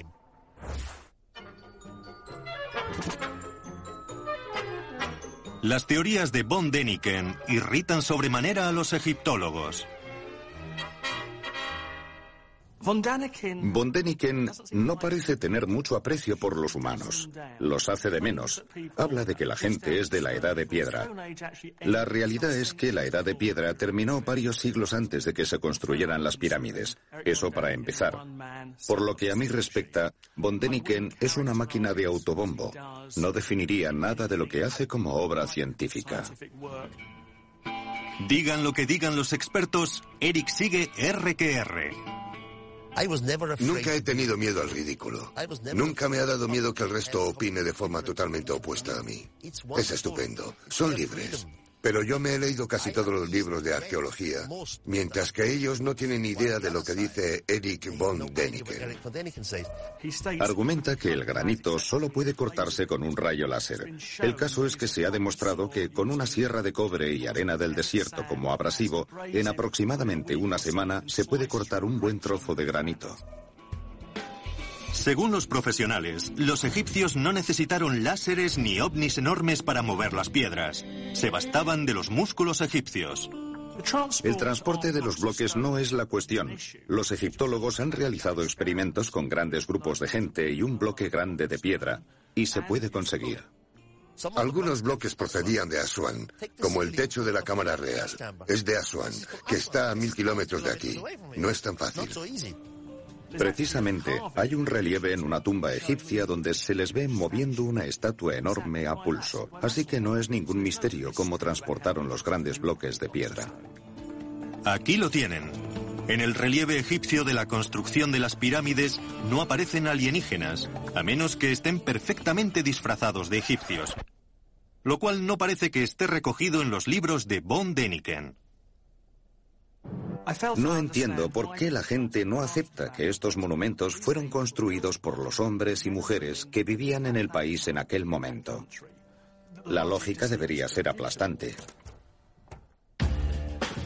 Hay varias rarezas muy obvias en la teoría de Eric sobre las pirámides. Por ejemplo, afirma que después de marcharse los alienígenas, los humanos construyeron algunas pirámides empleando la tecnología de los otros. Pero ¿cómo lo hicieron? Ese es otro misterio. No lo tiene del todo claro.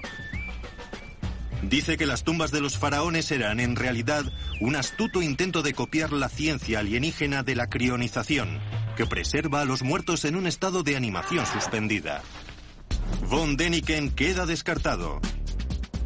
Por excéntrico. Pero los arqueólogos tampoco las tienen todas consigo porque hay un pequeño rompecabezas que todavía no han conseguido resolver. Según los científicos, la Gran Pirámide se levantó en solo 20 años. Si consta de más de 2 millones de bloques, esto significa que los egipcios tuvieron que extraer, mover y colocar un bloque cada minuto y medio, todos los días, los 365 días del año, durante todo el periodo de construcción. Los detalles de la construcción de las pirámides siguen sin estar claros. Dos millones y medio de bloques en tan poco tiempo. No hay que ser un lumbreras para ponerlo en duda. Tras dejar perplejo al público con su teoría de las pirámides, von Däniken se lanzó mundo adelante para buscar más pruebas de la actividad de antiguos alienígenas. Los extraterrestres dejaron pruebas. La cuestión es complicada. ¿Qué dejaron? ¿Qué podrían haber dejado? ¿Y saben qué? Vio pruebas por todas partes. Como esta pintura rupestre africana de hace 5.000 años, que según él es de un astronauta con casco y todo. O esta piedra antigua donde afirma que se ve a gente usando telescopios. Y cuando ascendió a esta tumba maya en México, encontró lo que en su libro describió como un relieve de lo que parecía un viajero extraterrestre en su nave. Inclinado sobre los controles, el alienígena parece llevar un respirador y del cohete salen llamas, según von Däniken. Como los lanzamientos de Cabo Cañaveral. Cuando visitó Sudamérica y sobrevoló las famosas líneas de Nazca en Perú, dijo haber tenido una revelación que demostró que su idea tenía que ser cierta.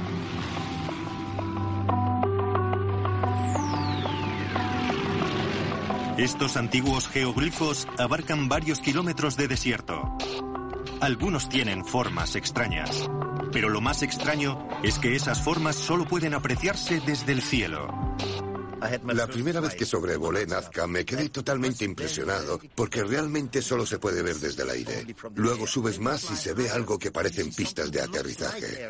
Y piensas, esto es fascinante, es increíble, no es algo que harían los nativos. Entonces surge la pregunta, ¿por qué lo han hecho? ¿Y por qué justo aquí? Según los arqueólogos, las líneas son canales de riego o símbolos religiosos. Pero von Däniken dice que tiene una explicación mucho más convincente que, por supuesto, incluye alienígenas. La nave nodriza se quedó sobre la Tierra. De la nodriza bajó un vehículo más pequeño. Buscaban cierto mineral o algo parecido. Cuando descubrieron lo que querían, volvieron a desaparecer. Según él, las primeras líneas las dejaron por accidente los alienígenas al aterrizar y despegar sus ovnis. Llegaron los nativos y vieron las líneas de aterrizaje porque había arena y piedrecitas que habían salido volando. Entonces empezaron a trazar líneas como las que había creado ese dios misterioso. Eric cree que el pueblo de Nazca quedó tan impresionado con la visita de los alienígenas que los tomaron por dioses y copiaron las líneas. Algo que equipara con el efecto de los modernos occidentales sobre las tribus de la Edad de Piedra en el siglo XX. Las tribus de Nueva Guinea confundieron a los primeros occidentales que vieron con dioses que habían descendido del cielo en pájaros plateados. Los adoraron mucho después de su marcha y construyeron maquetas de aviones y aeródromos con la esperanza de que los pájaros volvieran, pero aquello no ayudó a los pobres peruanos. Los alienígenas nunca regresaron. Sin embargo, los que llegaron fueron los españoles. Eric está convencido de que en todo el mundo el hombre antiguo confundió a los extraterrestres con dioses. Este descubrimiento ha tenido un efecto dramático en él. Ha pasado de ser un católico devoto a dejar de serlo. ¿Cómo ha cambiado mi vida? Para empezar, mi religión ha cambiado. Ahora rezo por algo que no entiendo, pero que sé que existe. En cuanto empiezas a entenderlo, aunque sea de una forma cósmica, cambia tu punto de vista con respecto a la religión y en cuanto a estar en lo cierto. Ya no puedo vivir con los cultos y la psicología.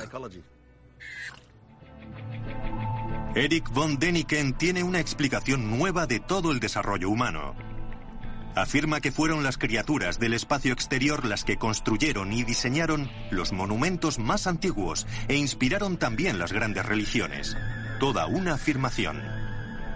Pero hay un par de problemas. Ningún experto está de acuerdo y sus pruebas no se sostienen.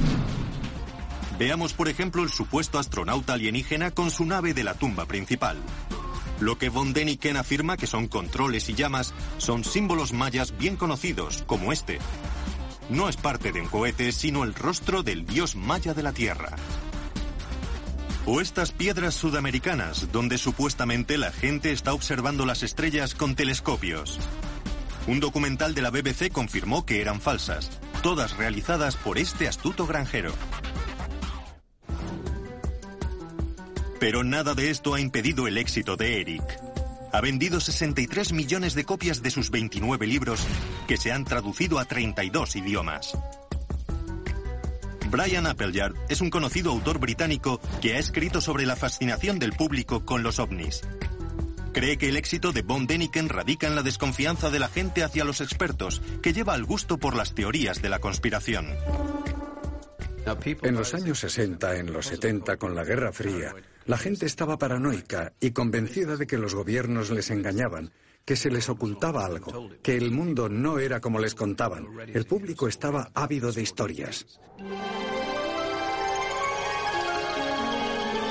El fenómeno von Däniken parece imparable.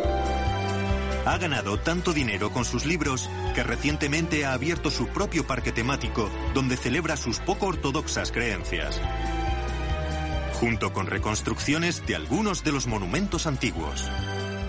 Se ven cosas geniales, como el desierto de Nazca en Perú o Stonehenge. Es un espectáculo de láser. Es un impresionante espectáculo de láser. El visitante experimenta el conjunto de Stonehenge. Hay incluso una visita guiada que pretende contestar a esas preguntas por cuyas respuestas mataríamos. ¿Existió alguna vez el mítico continente de Mu? ¿Qué secreto encierran las estructuras submarinas de la isla japonesa de Yanaguni?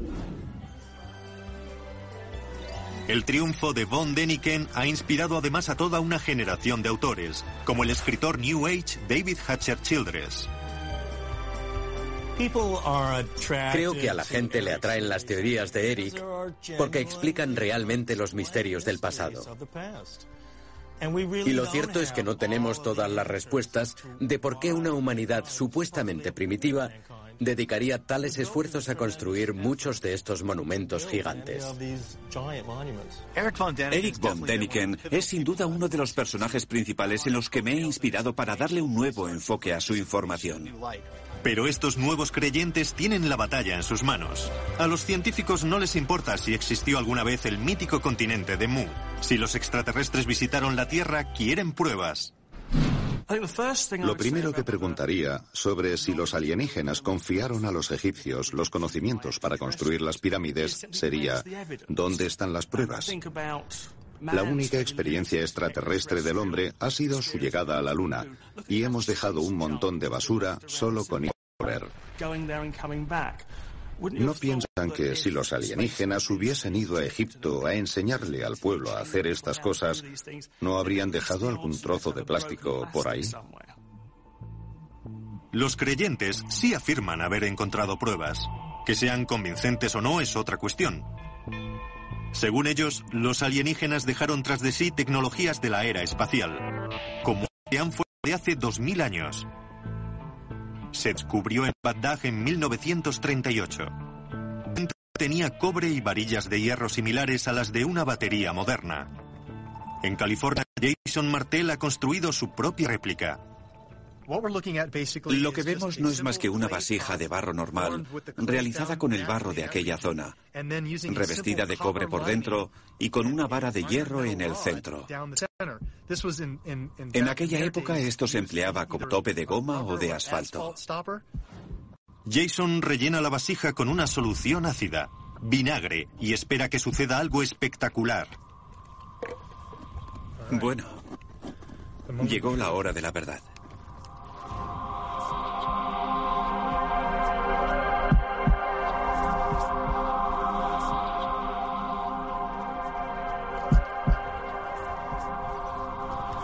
Veo unos numeritos.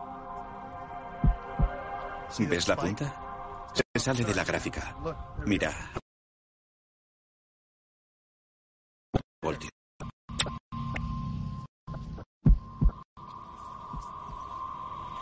Esto lo atribuimos a lo negativo. Deberíamos darle más crédito, porque obviamente podemos probar estos dispositivos en nuestros actuales de tecnología y obtener una cuatro Luego eran capaces de hacerlo.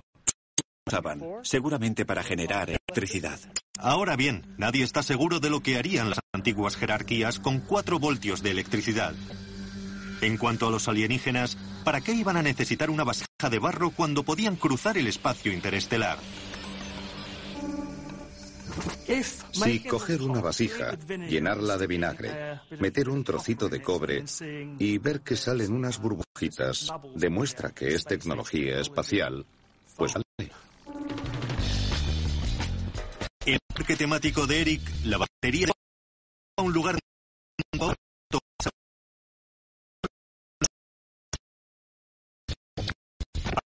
Para los egiptólogos no es más que un conocido símbolo, una serpiente dentro de una flor. Pero Eric está convencido de que los egipcios emplearon la electricidad para iluminar los pasadizos de las pirámides. Alguien habrá birlado todos los cables. Puede que estén pensando que los alienígenas podrían habernos dejado algo más útil que una triste bombilla. Y eso mismo pensó este hombre. Cree que trajeron la tecnología para aprovechar una fuente cósmica de energía que luego vincularon a todos los monumentos antiguos de la Tierra. No tiene pinta de loco.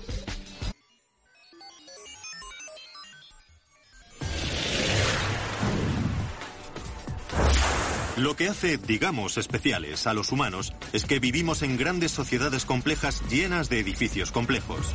Es lo que se llama civilización que es precisamente por lo que muchos odian con toda su alma la idea de que todo haya podido ser fruto de los alienígenas. La teoría sugiere que los extraterrestres construyeron los primeros grandes edificios allá por el pasado lejano. Lo cual es todo muy bonito, pero a los creyentes les cuesta bastante explicar por qué lo hicieron. ¿Era por presumir? Según este hombre, no. Aquí está, escondido en Stonehenge.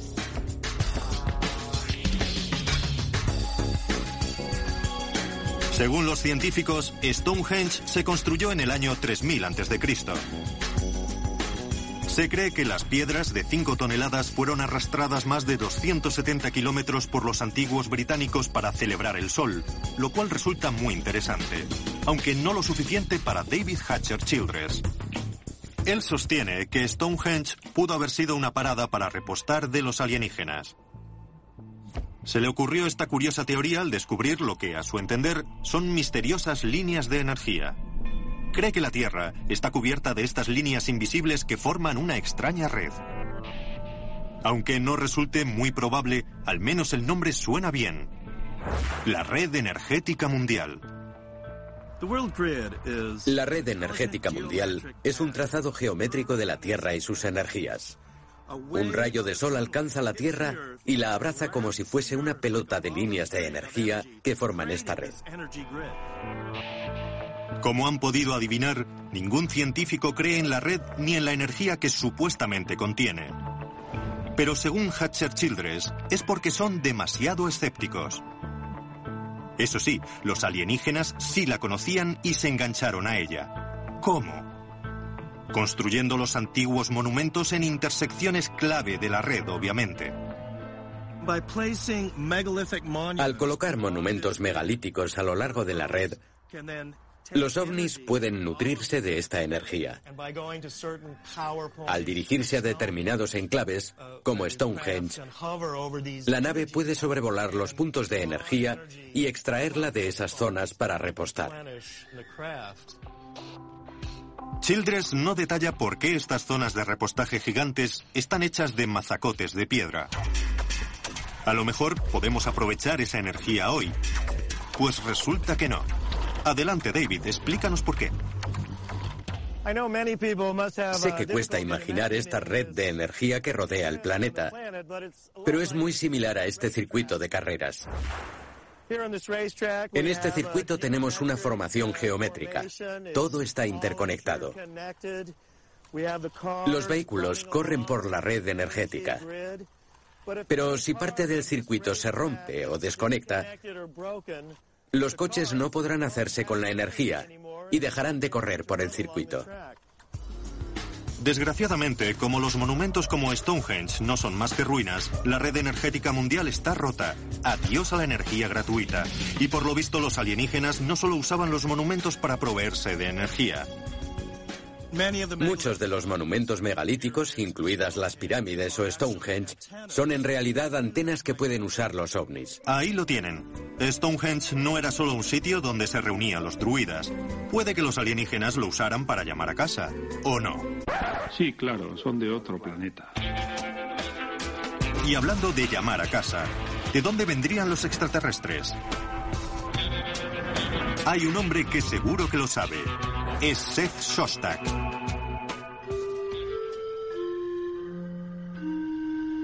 Es director del SETI, el proyecto estadounidense de búsqueda de inteligencia extraterrestre.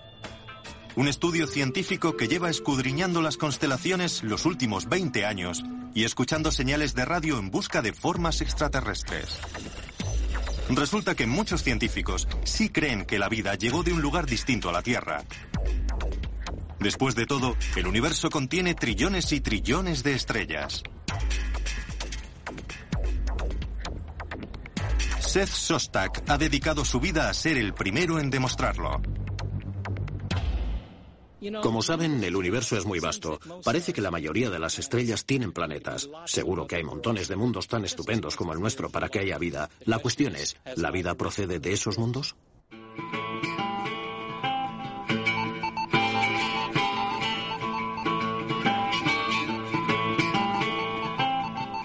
¿Dónde están los extraterrestres?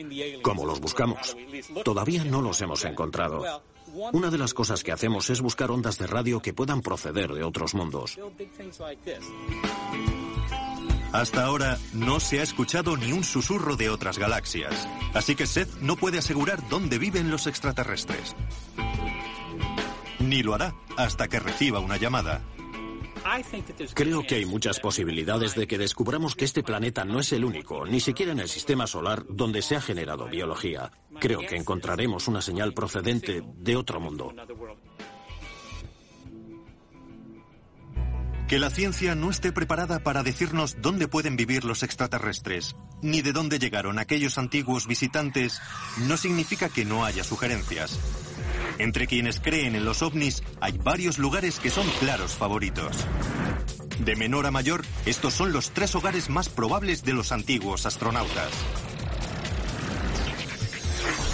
En el número 3 tenemos la estrella perro, Sirio o Canis Major. Un lugar tan curioso como su nombre.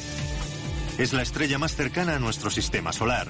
Aparecen montones de jeroglíficos egipcios y en toda clase de folclore a cada cual más raro como el de esta tribu africana. Tiene un mito antiguo que habla de dioses con cara de perro que llegaron en una nave espiral de Sirio.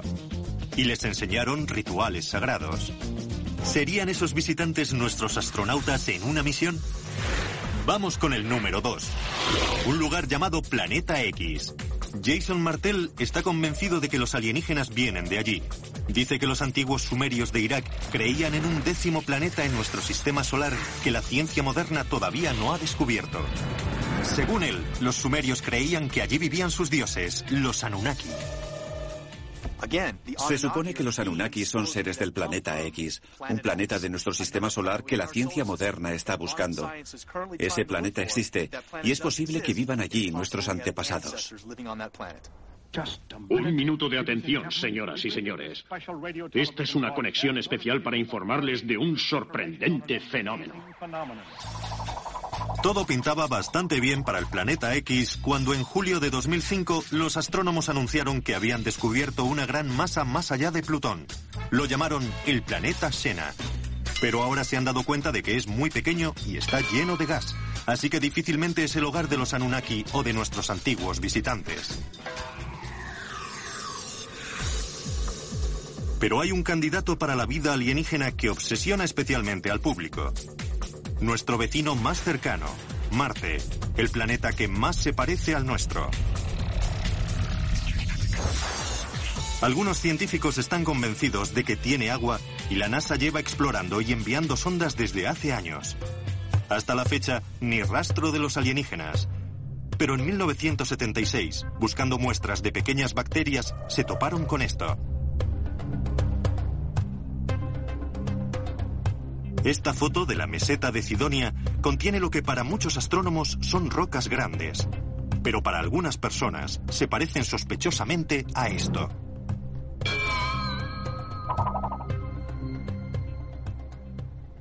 Hay un tipo que cree que son justamente eso. Tom Van Flandern es un astrónomo renegado que tiene su propia teoría sobre Marte y la basura. Según Flandern, Marte es en realidad la luna de un planeta donde los humanos extraterrestres evolucionaron inicialmente, pero que tuvieron que abandonar apresuradamente cuando explotó. Y dejaron atrás un montón de basura, pirámides incluidas. La especulación más original sobre los artefactos de Marte es que la raza humana original nació en un mundo madre, que luego explotó. Uh, Construyeron cosas en su luna, Marte. Uh, Pero al ver llegar el fin de su civilización, transfirieron su especie al planeta habitable más cercano, que resultó ser la Tierra. Nos encantaría ver imágenes de mejor resolución de estos y otros objetos en forma de pirámide que hay en Marte para ver si realmente lo son. Y se preguntarán, ¿pero de verdad son imágenes de pirámides marcianas? Tobias Owen es un científico de la NASA que participó en la misión que tomó aquellas instantáneas. Se podría decir que no está convencido. Mi tarea consistía en examinar las imágenes que llegaban de la superficie de... que sería seguro que aterrizase la nave. Un pequeño grupo de gente pensó que era un ejemplo de una construcción alienígena y de que había vida en Marte o la hubo. Enseguida, la NASA lo negó, lo que para los creyentes era una prueba de una tapadera monumental. NASA son las siglas en inglés de la Asociación Nacional de Aeronáutica Espacial, pero con su historial bien podrían llamarlo ni una respuesta directa. En sus comienzos en 1959, la NASA consultó con un importante centro del pensamiento, el Instituto Brookings, que aconsejó a la NASA que si alguna vez encontraba extraterrestres, manejase el tema con cautela. La sociedad y las instituciones religiosas no están preparadas para aceptar la presencia de alienígenas. Las pirámides de Marte dan bastante miedo, pero las cosas se fueron totalmente de madre cuando la NASA desveló otra serie de imágenes de la meseta de Sidonia. Junto a las formas piramidales había algo más, un afloramiento pedregoso que para algunos guardaba un inquietante parecido con algo que les resultaba familiar, algo que los creyentes en los antiguos astronautas han conectado desde hace mucho con los alienígenas. Sí, aquel otro famoso destino turístico de Egipto. Curiosamente, la NASA miró la imagen de aquella cara de Marte y la etiquetó como cabeza. Enseguida, la NASA quitó importancia a la foto diciendo que era un truco de luces y sombras, que no había ninguna cara en Marte, que era una cuestión de iluminación. Respuesta incorrecta. Aquí tenemos la cara y las pirámides de Marte, una esfinge y pirámides en Egipto. Tiene que haber una conexión entre Marte y la Tierra. Según los científicos, eran formaciones naturales. Son cosas que se ven normalmente en distintos puntos de la Tierra. Hay una formación famosa en New Hampshire, en Estados Unidos, llamada El Viejo y la Montaña. Los humanos tendemos a ver imágenes de nosotros mismos en la naturaleza. Este es un claro ejemplo, pero el Marte. La explicación de sentido común es sencilla. Los humanos estamos programados para reconocer rostros incluso donde no los hay. Que nos lo explique un psicólogo. Para los humanos los rostros son muy importantes desde la infancia, tanto que percibimos caras incluso en estímulos que no son realmente caras. Por ejemplo, estos huevos me recuerdan mucho a una cara. Enseguida distinguimos las cejas, dos ojos, una nariz y una boca. Pues bien, al mirar la primera imagen que se tomó de las estructuras de Marte, veo claramente una cara. Aquí hay un ojo, la parte inferior de una nariz. Este es el perfil del rostro. Es una imagen de baja resolución y aún así me convence mi interpretación. Pero al mirar la imagen más reciente, que tiene mucha mejor resolución, me cuesta más trabajo reconocer la cara. ¿Podría interpretarlo como una cara? Podría. Podría buscar los mismos rasgos que vi en la primera imagen. Pero en la versión en alta resolución, aunque no sea muy ambigua, sí cuesta más percibirla como una cara. La nave espacial Express enviada a Marte está tomando imágenes de la superficie del planeta en este preciso instante y podemos ver la superficie con todo detalle, pero no hay pruebas de nada artificial. Así que Marte no tiene esfinge y probablemente tampoco tenga pirámides. Y hasta la fecha tampoco tiene muestras de vida. Entonces, ¿de dónde vinieron los antiguos alienígenas? Es hora de consultar a alguien que debería saberlo. Una extraterrestre. Lisa Royal Holt, medium cósmica, afirma que puede comunicarse con extraterrestres. Por lo visto, conecta con ellos al entrar en trance mediante autohipnosis. Y dice que lleva años haciéndolo. Fue en la universidad, mientras estudiaba hipnosis, cuando aprendí a entrar en este estado alterado. Empecé a darme cuenta de que al hacerlo aumentaba mi intuición y a veces recibía mensajes. Puedo oír o sentir la comunicación y verbalizarla. Ahora mismo está al teléfono con su amiga alienígena Sasha, que se apodera del cerebro de Lisa y se comunica mediante la voz de esta. Vamos a hacer una sesión de canalización. Pasaré al estado meditativo.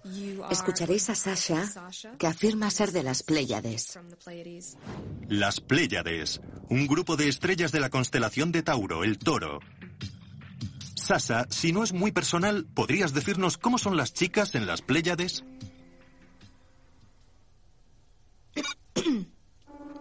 En mi mundo tengo lo que vosotros conocéis como un cuerpo físico que existe en una dimensión ligeramente distinta.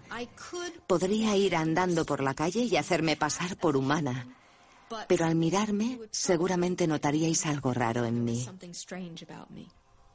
Sasa afirma que su gente ha construido un imperio intergaláctico y que deambularon por el universo hace miles de años, conquistando planetas y construyendo vastos monumentos. Irónicamente, una de sus primeras colonias fue supuestamente Marte. Usamos algunas de las bases como colonias. Lo que han encontrado ahora en Marte no es más que la punta del iceberg de lo que todavía hay allí. Pero Marte no fue más que una parada. El pueblo de Sasha enseguida dirigió su atención hacia nosotros. Mis antepasados llevaban mucho tiempo interesados en la Tierra. Es hora de encontrar la respuesta a la gran pregunta sobre los antiguos astronautas. ¿Por qué vinieron aquí? Según Sasha, puede que hicieran algo más que levantar monumentos y dar comienzo a la civilización. ¿Y si crearon la raza humana?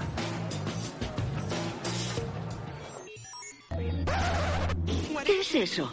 No lo sé. Según Lisa Holt, o más bien según su amiga Sasha, hay una respuesta de lo más sencilla. Los alienígenas se tropezaron con nuestros antepasados prehumanos y empezaron a trastear con nuestro ADN. Un proceso que denomina estimulación.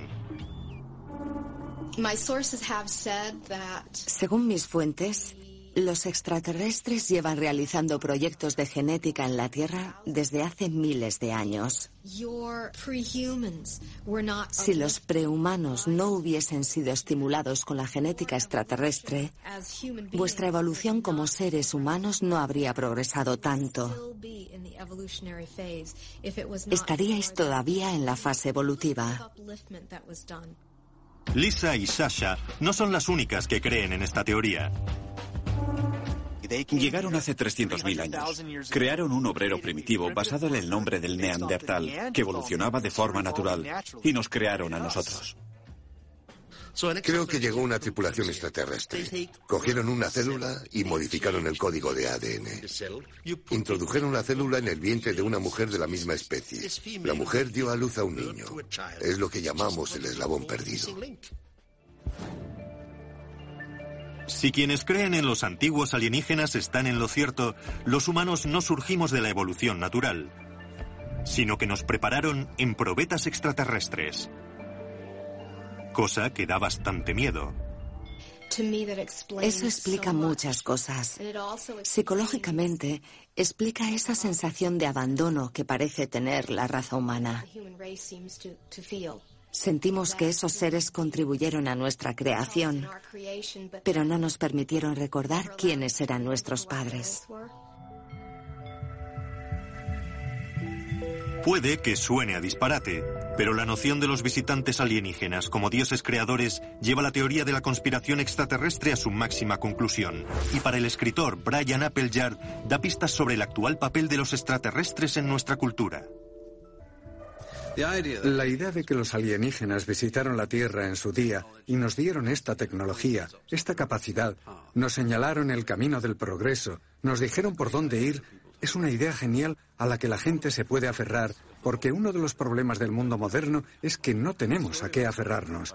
Y la historia que nos cuentan los científicos de que no éramos ni somos nada no significa gran cosa. Lo bueno de un pasado extraterrestre es que nos aporta una historia y es fundamental para lo que la gente necesita, para creer en sí mismos. Por mucho que nos consuele la idea de que los alienígenas nos visitaron en el pasado, lo más probable es que nunca sucediera.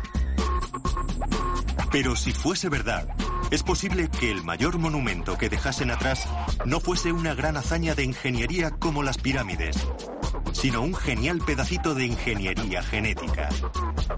Nosotros.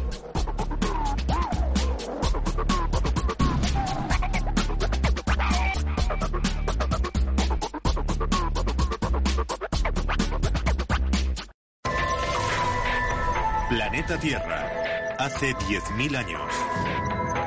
Durante 2,5 millones de años, nuestros antepasados prehistóricos han vivido en cuevas y se han entretenido golpeando piedras.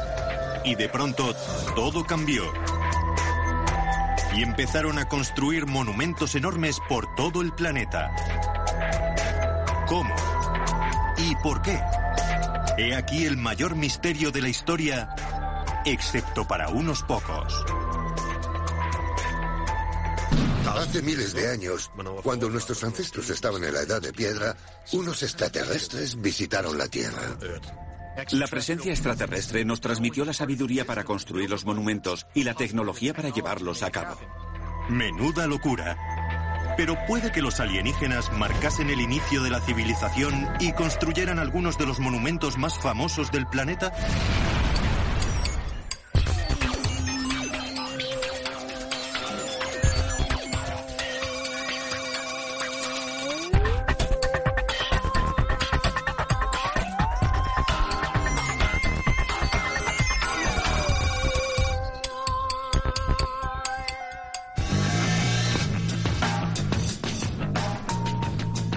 Monumentos gigantescos de piedra por todo el planeta.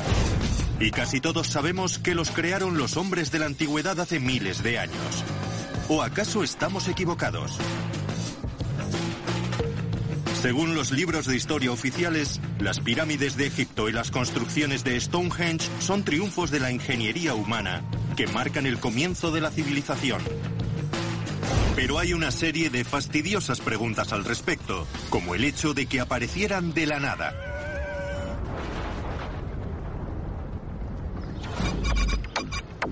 Es un misterio que tiene preocupadas a muchas personas, incluidos los gurús de la ufología, como David Hatcher Childress. Uno de los grandes enigmas del pasado y de la humanidad es que el hombre lleva en la Tierra cientos de miles de años y de pronto, hace apenas unos miles de años, salimos de las cuevas y empezamos a construir estos monumentos gigantescos. Uno de los misterios no es solo cómo el hombre de la antigüedad consiguió erigir esos monumentos megalíticos, sino por qué. A lo largo de los años, los científicos se han esforzado por explicarlo. Algunos sugieren que está relacionado con la agricultura. Con el comienzo de la agricultura, de pronto pudimos alimentar a ejércitos de obreros. Otros lo relacionan con el nacimiento de la religión. Las primeras civilizaciones estaban desesperadas por apaciguar a los dioses, pero ahora tenemos una explicación más.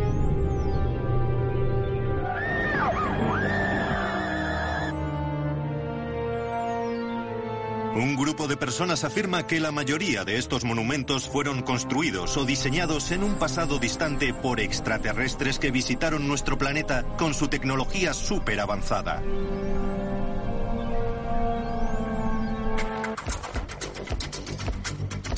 Una de esas personas es Jason Martel, vive en California y tiene una agencia matrimonial. En su tiempo libre se enfrenta al mayor misterio arqueológico de nuestro tiempo, y dice que lo ha resuelto. Físicamente el hombre estaba capacitado para apilar esos enormes bloques en Egipto y construir las pirámides con cientos de miles de hombres, pero los conocimientos tuvieron que llegar de otra parte. Por eso siempre he mirado a la teoría de los antiguos astronautas, según la cual seres extraterrestres visitaron el planeta e influyeron en nuestra sociedad.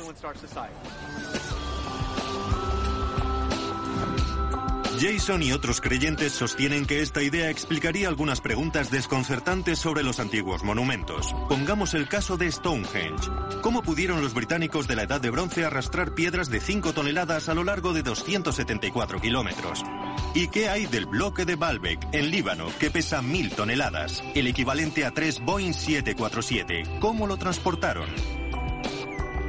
Y lo más controvertido, las pirámides de Giza. La más grande está formada por 2,5 millones de sillares. Se construyó en tan solo 20 años y está perfectamente alineada con el Polo Norte, con una mínima desviación de una décima parte de grado. Según los expertos, la respuesta es sencilla. Los antiguos egipcios eran muy inteligentes, trabajaban deprisa y con ahínco y forjaron toda una industria turística en apenas unas décadas. Pero eso no convence a gente como Jason Martel. Muchos monumentos antiguos de todo el mundo muestran una genialidad que no se atribuye al hombre antiguo, aquel que vivía en cabañas de barro y empleaba útiles de sílex. No disponían de matemáticas y geometría tan avanzadas como para diseñar los sitios que admiramos hoy. ¿Cómo construyeron lugares como Stonehenge? ¿Cómo es que la pirámide de Giza apenas esté desviada una décima parte de grado del norte? ¿Qué dicen de esto los egiptólogos oficiales? Según ellos, no existe tal misterio. Los arqueólogos han rescatado gran cantidad de pruebas junto a las pirámides.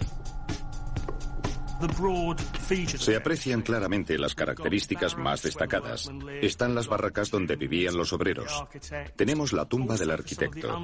Y en algunas de las pirámides inacabadas tenemos las rampas por donde arrastraban los bloques de piedra. Aunque desconozcamos las minucias del proceso de construcción y seguramente no lleguemos a conocerlas, en conjunto está perfectamente claro. El problema de quienes creen en los antiguos astronautas alienígenas es que no podemos preguntar a los extraterrestres. ¿O sí? Lisa Royal Holt afirma saber que los extraterrestres construyeron los monumentos de la antigüedad. Lo sabe porque es una medium intergaláctica en contacto espiritual directo con una alienígena llamada Shasha. Por lo visto, Shasha vive a miles de millones de kilómetros, pero la oye alto y claro. Adelante, Lisa. Hola a todos. Soy Sasha. Es un placer estar hoy con vosotros. Es muy emocionante saber que os interesa esta cuestión.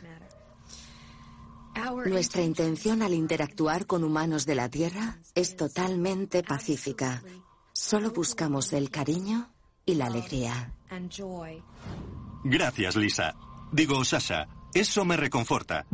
Pero, ¿qué hay de las pirámides? ¿Quién las construyó? En la antigüedad, mis antepasados fueron a la Tierra. Buscaban otro lugar para colonizar. Los extraterrestres solían construir monumentos con fines científicos.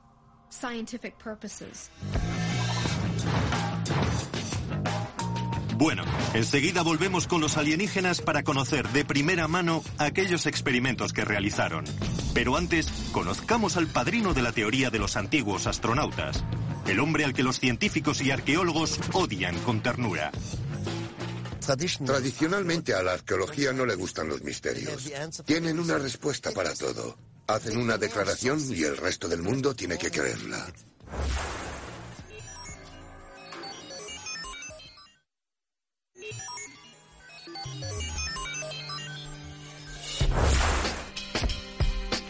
En 1968, Eric von Däniken, un suizo encargado de un hotel, adquirió fama internacional al publicar una controvertida teoría según la cual los astronautas extraterrestres habían visitado la Tierra en el pasado.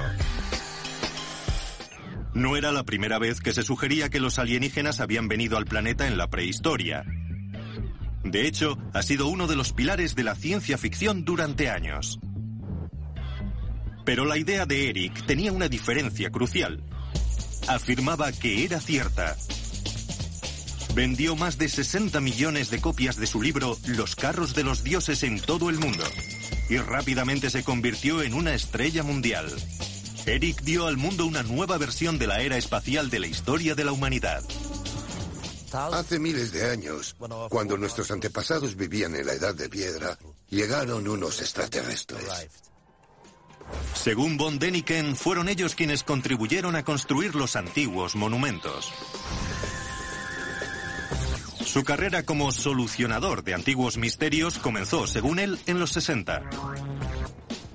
Mientras otros se rebelaban o se entregaban a las drogas, Eric reflexionaba. Reflexionaba sobre las antiguas construcciones, especialmente una, la Gran Pirámide de Egipto. Construida como tumba para el faraón Keops, está formada por 2,5 millones de bloques de piedra. Algunos de los más grandes pesan hasta 80 toneladas y fueron transportados desde canteras a cientos y cientos de kilómetros.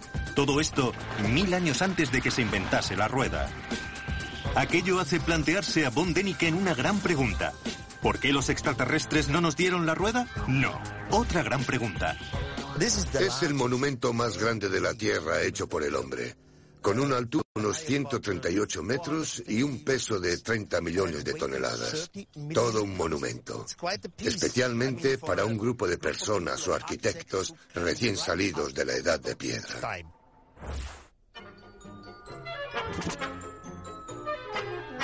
Las teorías de von Däniken irritan sobremanera a los egiptólogos. Von Däniken no parece tener mucho aprecio por los humanos. Los hace de menos. Habla de que la gente es de la edad de piedra. La realidad es que la edad de piedra terminó varios siglos antes de que se construyeran las pirámides. Eso para empezar. Por lo que a mí respecta, Von Däniken es una máquina de autobombo. No definiría nada de lo que hace como obra científica. Digan lo que digan los expertos, Eric sigue R que R. Nunca he tenido miedo al ridículo. Nunca me ha dado miedo que el resto opine de forma totalmente opuesta a mí. Es estupendo. Son libres.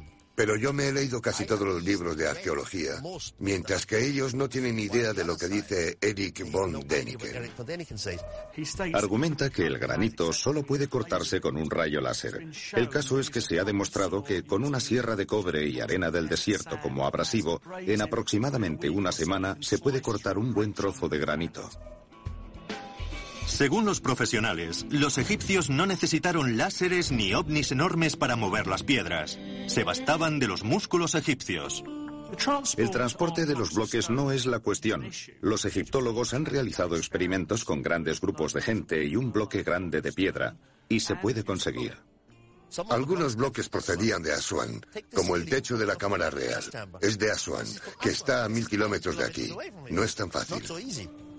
Precisamente, hay un relieve en una tumba egipcia donde se les ve moviendo una estatua enorme a pulso, así que no es ningún misterio cómo transportaron los grandes bloques de piedra.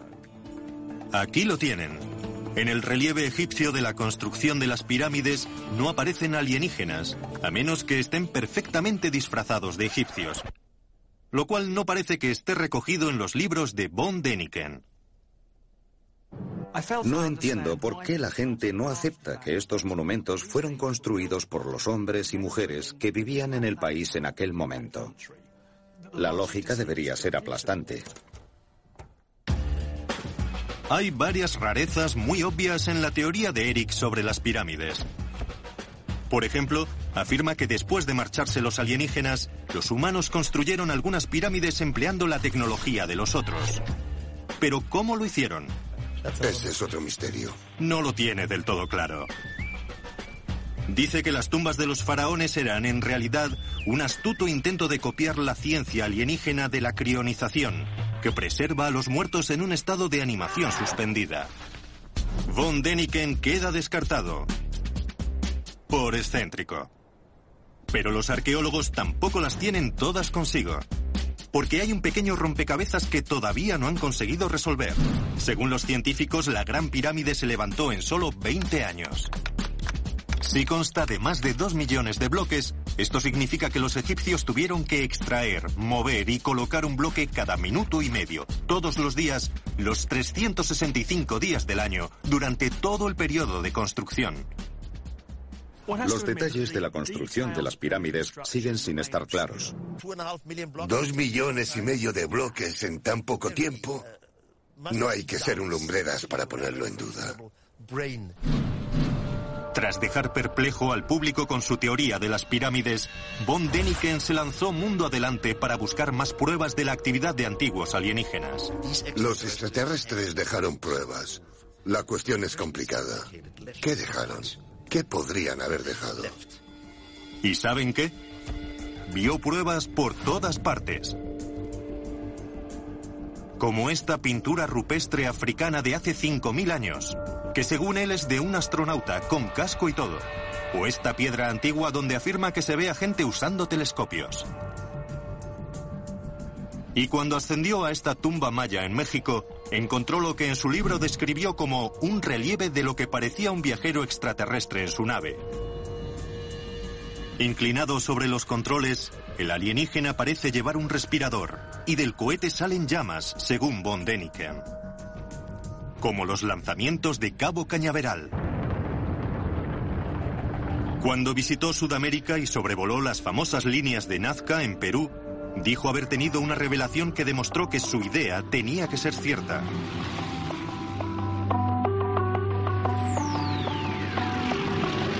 Estos antiguos geoglifos abarcan varios kilómetros de desierto. Algunos tienen formas extrañas, pero lo más extraño es que esas formas solo pueden apreciarse desde el cielo. La primera vez que sobrevolé Nazca me quedé totalmente impresionado porque realmente solo se puede ver desde el aire. Luego subes más y se ve algo que parecen pistas de aterrizaje. Y piensas, esto es fascinante, es increíble, no es algo que harían los nativos. Entonces surge la pregunta, ¿por qué lo han hecho? ¿Y por qué justo aquí? Según los arqueólogos, las líneas son canales de riego o símbolos religiosos. Pero von Däniken dice que tiene una explicación mucho más convincente que, por supuesto, incluye alienígenas. La nave nodriza se quedó sobre la Tierra. De la nodriza bajó un vehículo más pequeño. Buscaban cierto mineral o algo parecido. Cuando descubrieron lo que querían, volvieron a desaparecer. Según él, las primeras líneas las dejaron por accidente los alienígenas al aterrizar y despegar sus ovnis. Llegaron los nativos y vieron las líneas de aterrizaje porque había arena y piedrecitas que habían salido volando. Entonces empezaron a trazar líneas como las que había creado ese dios misterioso. Eric cree que el pueblo de Nazca quedó tan impresionado con la visita de los alienígenas que los tomaron por dioses y copiaron las líneas. Algo que equipara con el efecto de los modernos occidentales sobre las tribus de la Edad de Piedra en el siglo XX. Las tribus de Nueva Guinea confundieron a los primeros occidentales que vieron con dioses que habían descendido del cielo en pájaros plateados. Los adoraron mucho después de su marcha y construyeron maquetas de aviones y aeródromos con la esperanza de que los pájaros volvieran, pero aquello no ayudó a los pobres peruanos. Los alienígenas nunca regresaron. Sin embargo, los que llegaron fueron los españoles. Eric está convencido de que en todo el mundo el hombre antiguo confundió a los extraterrestres con dioses. Este descubrimiento ha tenido un efecto dramático en él. Ha pasado de ser un católico devoto a dejar de serlo. ¿Cómo ha cambiado mi vida? Para empezar, mi religión ha cambiado. Ahora rezo por algo que no entiendo, pero que sé que existe. En cuanto empiezas a entenderlo, aunque sea de una forma cósmica, cambia tu punto de vista con respecto a la religión y en cuanto a estar en lo cierto. Ya no puedo vivir con los cultos y la psicología. Eric von Däniken tiene una explicación nueva de todo el desarrollo humano. Afirma que fueron las criaturas del espacio exterior las que construyeron y diseñaron los monumentos más antiguos e inspiraron también las grandes religiones. Toda una afirmación. Pero hay un par de problemas. Ningún experto está de acuerdo y sus pruebas no se sostienen. Veamos, por ejemplo, el supuesto astronauta alienígena con su nave de la tumba principal. Lo que von Däniken afirma que son controles y llamas son símbolos mayas bien conocidos, como este. No es parte de un cohete, sino el rostro del dios maya de la Tierra. O estas piedras sudamericanas, donde supuestamente la gente está observando las estrellas con telescopios. Un documental de la BBC confirmó que eran falsas, todas realizadas por este astuto granjero. Pero nada de esto ha impedido el éxito de Eric. Ha vendido 63 millones de copias de sus 29 libros, que se han traducido a 32 idiomas. Brian Appleyard es un conocido autor británico que ha escrito sobre la fascinación del público con los ovnis. Cree que el éxito de Von Däniken radica en la desconfianza de la gente hacia los expertos, que lleva al gusto por las teorías de la conspiración. En los años 60, en los 70, con la Guerra Fría, la gente estaba paranoica y convencida de que los gobiernos les engañaban, que se les ocultaba algo, que el mundo no era como les contaban. El público estaba ávido de historias. El fenómeno von Däniken parece imparable. Ha ganado tanto dinero con sus libros que recientemente ha abierto su propio parque temático donde celebra sus poco ortodoxas creencias junto con reconstrucciones de algunos de los monumentos antiguos. Se ven cosas geniales, como el desierto de Nazca en Perú o Stonehenge. Es un espectáculo de láser. Es un impresionante espectáculo de láser. El visitante experimenta el conjunto de Stonehenge. Hay incluso una visita guiada que pretende contestar a esas preguntas por cuyas respuestas mataríamos. ¿Existió alguna vez el mítico continente de Mu? ¿Qué secreto encierran las estructuras submarinas de la isla japonesa de Yanaguni? El triunfo de von Däniken ha inspirado además a toda una generación de autores, como el escritor New Age David Hatcher Childress. Creo que a la gente le atraen las teorías de Eric porque explican realmente los misterios del pasado. Y lo cierto es que no tenemos todas las respuestas.